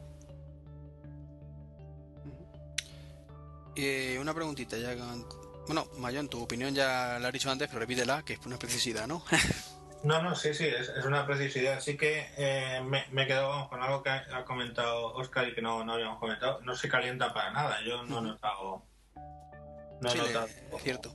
Le puedes meter toda la caña que tú quieras, que eso no, aumenta ni un grado. Es muy cómodo. No, no he probado con GPS, vamos, sí, un ratito ahí ver los, maps y Google Earth y tal pero no he notado que se caliente más bien nada, o sea, no. Y luego otro tema de diseño que, vamos, no sé, es la cuestión del, teclado, para los que tengan todavía la duda de que no, lo han probado, eh, a los 10 minutos no llega, o sea, escribes como si estabas escribiendo en tu teclado toda la vida, o sea, es, perfecto. Pero vamos, el diseño la verdad es que, es atractivo, lo sacas de la caja ya, pues no sé si en los 45 segundos que decía Oscar, pero sí, yo creo que 13 segundos. Dios, lo quiero. es, una maravilla de diseño. Eh, eh, no sé si os habéis dado cuenta que tiene no tiene micrófono, ¿verdad? Tiene micrófono. Pues si tiene, si tiene sí, sí, sí. Está la parte de los auriculares. Pero eso es micrófono o es que o es eliminación de ruido, es lo que tengo la duda. Que es un micrófono, efectivamente, pero es un micrófono, yo creo, como el del iPhone 4. Es para eliminar el ruido de fondo, pero me choca que no haya un micrófono para hablar. Si quieres hablar, tienes que usar los cascos del iPhone. No, no, no, no. no. sí, sí, funciona para hablar. ¿eh? ¿Sí? Graba, del aire, vamos. Quiero decir que graba al aire. Eh, está, de hecho, eh, SmartNote, la aplicación esta que tengo en prueba, o sea, tiene un punto donde tú puedes estar grabando la reunión mientras, mientras vas tomando notas. Sí, Pues mira, no lo sabía y pensaba que era de eliminación de ruido, pues mira, ya sé algo más. Puedes hacer en el Evernote también, ¿no? Sí, sí, es, cierto, no, no lo había probado nunca y, pero esto que estás convencido de que no es así, ¿sabes? De que digo, no hay micrófono en ningún lado, digo, el de arriba es para eliminar el ruido, no puedo grabar. No se me ocurrió probarlo. Es curioso que hayan eliminado algunas aplicaciones que vienen en 3GS y que son perfectamente entendibles para el iPad. Por ejemplo, no viene la, la, la del tiempo meteorológico, no entiendo por qué. No viene la de la calculadora, te tienes que coger una calculadora, que las hay muchas y gratis, pero tampoco viene la aplicación de grabar conversaciones de voz, ¿no? De que, viene en el 3GS. Y, no sé por qué, pero efectivamente sí que, sí que graba así. Es que se viene en el iPad 2, ¿no? la nueva aplicación de micrófonos. El nuevo diseño del sol y de la luna, ¿me entendés? Sí, claro. Mm, se intuye que, o, leí por ahí y creo que es, puede ser cierto, que es porque creen que en el iPhone 4 o el iOS, perdón, iOS 4 para el iPad van a incluir una, un dashboard. Con todas estas mini aplicaciones, porque quizás no se justifica 10 eh, pulgadas para el tiempo o para, o para la bolsa o para grabadora únicamente. No sé, yo me bajé la calculadora, me he bajado algunas calculadoras y la verdad es que impresionan en 10 pulgadas. ¿eh? y, y AccuWeather, por ejemplo, que es un, un programa de, los de tiempo, eh, cuando lo ves en la versión HD, pues es, lo, es impresionante. Pero sí que digo, fui a usar la calculadora digo, pero bueno, ¿y la calculadora dónde está? Y claro, lo típico, me bajé dos o tres hasta que encontré con la que con la que me gusta operar. Pero es curioso que no venga, simplemente. Sí, la... E, eso sí es lo cierto que lo he hecho en falta. ¿El AccuWeather te va bien? Sí, sí, sí. Tengo puesto cuatro o cinco ciudades, que es lo que yo generalmente uso, y, y la verdad es que eh, es atractivo y funciona bastante bien. A mí es que no, y tal a veces me queda en negro la pantalla. No, pues no, no me ha pasado nunca. Vale, pues con, con esto creo que hemos terminado. Si tenéis algo más que añadir del iPad. Pues que vayan a cualquier tienda de estas donde te dejan probarlo, FNAC, el Corte Inglés, cualquier sitio, no puedo hacer publicidad, pero cualquiera de las tiendas donde lo pueden probar, lo prueben y, entenderán por qué, aparte de atractivo, es que es, una, es un cacharrito muy interesante. que vayan, se esperen la cola para probarlo, porque siempre suele haber una o dos personas probándolo y... sí, sí, y hay que esperar, hay que esperar. Y, y que lo prueben, efectivamente. Eh, Oscar, tú me has respondido lo que he preguntado antes, que no me acuerdo, si ibas a comprarlo cada año o como el iPhone o ibas a relajarte. Bueno, yo creo que desde el punto de vista personal ya tengo bastante con este iPad, ¿no? A pesar de que después la cámara y qué sé yo. Pero desde el punto de vista del análisis, eh, desde el punto de vista de probar el producto, quizás sí eh, lo cambie y, sigue el ritmo, ¿no? Como un early adopter. Pero no lo tengo decidido al 100% en el tema del iPad. Me, ha convencido de una manera tan distinta a la que esperaba que estoy, lo estoy usando mucho más de lo, que, de lo que realmente pensaba, con lo cual puede ser que me, ¿me entendés? Al final me, tenga un cariño tan grande por este primer iPad que me resulte difícil desprenderme. Y eso no sucede siempre con, con una línea de productos, pero a veces le tomas tanto cariño a un producto específico que ya no, no logras venderlo, aunque, aunque pudieras comprarte uno mejor, ¿no? Así que estoy ahí, no, no sé qué va a pasar lo decidiremos, como estoy yo quizás, cuando salga el siguiente, ¿no? Definitivamente. Bueno, como yo y como creo que vosotros también por lo que os he entendido, es depende mucho de lo que salga y de cómo se ese sentimiento en ese momento. Una cosa te digo, si por ejemplo en la próxima keynote del iPad eh, Steve Jobs la presenta, no nos va a gustar, pero al final la terminamos comprando. es posible. Lo único que hay entre el factor dinero, como bien ha dicho Mayon. Que no es lo mismo gastarte 300 euros en un iPhone cada año que, que 700 en un iPad. Pues sí, pues la verdad es que se va a hacer un poco cuesta arriba. Pero yo estoy un poco con Oscar. O sea, a mí este iPad me ha llenado más de lo que yo esperaba. De hecho, al principio llevaba, al principio de semana llevaba el netbook y el iPad y al final dije el netbook fuera. Y, y la verdad es que, que, yo creo que me va a costar desprenderme. ¿sí? Además, eso. Eh, en ese aspecto, lo que te decía al principio, tu opinión es muy importante porque tú eres una persona con mucha experiencia atrás con, con temas de. Bueno, de VPCs dices que menos, pero de tablet PC, ¿no? Que es un poco. Eh, la, competencia que había hasta ahora y a lo que venía a sustituir esto y que siempre había muchas dudas con, los expertos en, en, ese aspecto. Claro, el, el, problema es que, o sea, sustituir a un tablet PC no, no lo va a sustituir, ¿vale? Pero el problema es que también ha habido una evolución de cómo usamos los tablets PC. Entonces, al fin y al cabo, eh, la carencia importante es lo de la tinta, ¿cierto? Pero todo el resto de lo que se hace con un tablet PC está ahí. Entonces, pues bueno, es cuestión de buscar un, punto de compromiso y esperar a que el software pues empiece a evolucionar y, que tengamos más productos, la nueva versión de Evernote, etcétera. Es que también existe otro factor que no hemos comentado y es, efectivamente, los tablets PC tienen una serie de características y Mm, el iPad puedes utilizar ahora mismo el 80, el 90% de las características y el otro 10 se queda en el aire. Pero también es cierto que hay muchas cosas para las que utilizas el iPad que en la vida los hubieras, hubieras usado el, tablet PC para ello. Principalmente por la inmediatez del encendido. Principalmente por eso. Y por la fluidez. Yo, cuando le tengo que enseñar algo en un tablet a una persona, esa persona ya sabe que eso va a ir lento porque eh, el Windows es así, o sea, tardas en entrar en el navegador, tardas en todo, y, fíjate que la, CPU es más potente, ¿no? Pero todo pesa. Y eso en el iPad es, muy inmediato, todo muy fluido. Entonces, eh, bueno, eso sí que efectivamente es un punto es un punto a favor. Aparte que siempre estás conectado, tú estás recibiendo los mensajes independientemente de que el equipo esté apagado, cosa que con un tablet no, no, no puedes, ¿no? Sí, para lo que hemos dicho siempre, para movilidad es sin duda lo mejor que hay ahora mismo. Eh, ahora mismo yo creo que sí. Aparte, si tú comparas los tablets del tablet más curioso, el tablet PC, perdón, más curioso que puedas encontrar, eh, es un mamotreto al lado del iPad, ¿eh? de tamaño. Fíjate que lo, otra cosa que noté del iPad cuando lo cogí, digo, madre mía, lo que pesa para lo pequeño, o sea, para lo fino que es, lo que pesa es muy denso pero, pero la verdad es que no, no resulta molesto porque estoy acostumbrado a lo mejor a utilizar tablets que cercaban los, los, dos kilos, ¿no? Y tenerlo en la mano. Entonces, bueno, esto para mí me pesa poco. No, es que 700 gramos no es peso en comparación. Eh, no, no, porque vamos, el tablet menos pesado que yo creo que he tenido estaba justo en el kilo, ¿no? Bueno, pues con esto, si os parece, terminamos. Un podcast bastante largo, dos horas y diez minutos más o menos, y que lo miro. Wow.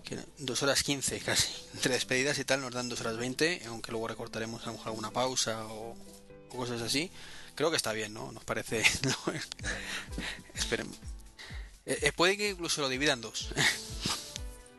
para que sea menos denso. Pues lo dicho, muchísimas gracias a los dos y pasamos a, las despedidas. Venga, no seis tímidos. eh, soy Mayón, como sabéis escribo en todo un PC y en algunas otras webs, por ahí me podéis encontrar. Me podéis encontrar también en, eh, en Twitter como Tejedor1967 y en Google, si buscáis por esas cosas del mundo, encontraréis mi blog que acabo de cumplir un año y estamos de celebración y hay un pequeño, una pequeña rifa en marcha, eh, pues bueno, que os puede tocar. Nada, para lo que queráis siempre sabéis dónde estoy. No, aprovecho antes de la despedida, felicidades por el año que no, que no me había dado cuenta. La verdad, ¿eh? Y, bueno, también hay un post muy interesante y muy divertido en el que Mayón se suicida y, sigue vivo después. Digno de ver. Oscar. Bueno, eh, mi nombre es Oscar, eh, alias eh, Oski. Me encuentran en la página web de www.odc-altodesign.ch en Twitter en arroba al mismo que en Facebook. Y bueno, y si no, pueden buscar también por el podcast de IOSKI y ahí estamos siempre con todo sobre el diseño. Pues muchísimas gracias a ambos. Mm, en mi caso, treki23.com la web, eh, correo electrónico treki23.gmail.com o me.com o como siempre me tenéis en Twitter por treki23. Nos vemos en el siguiente podcast. Hasta luego. Chao, chao. Y con esto le esperamos de grabar.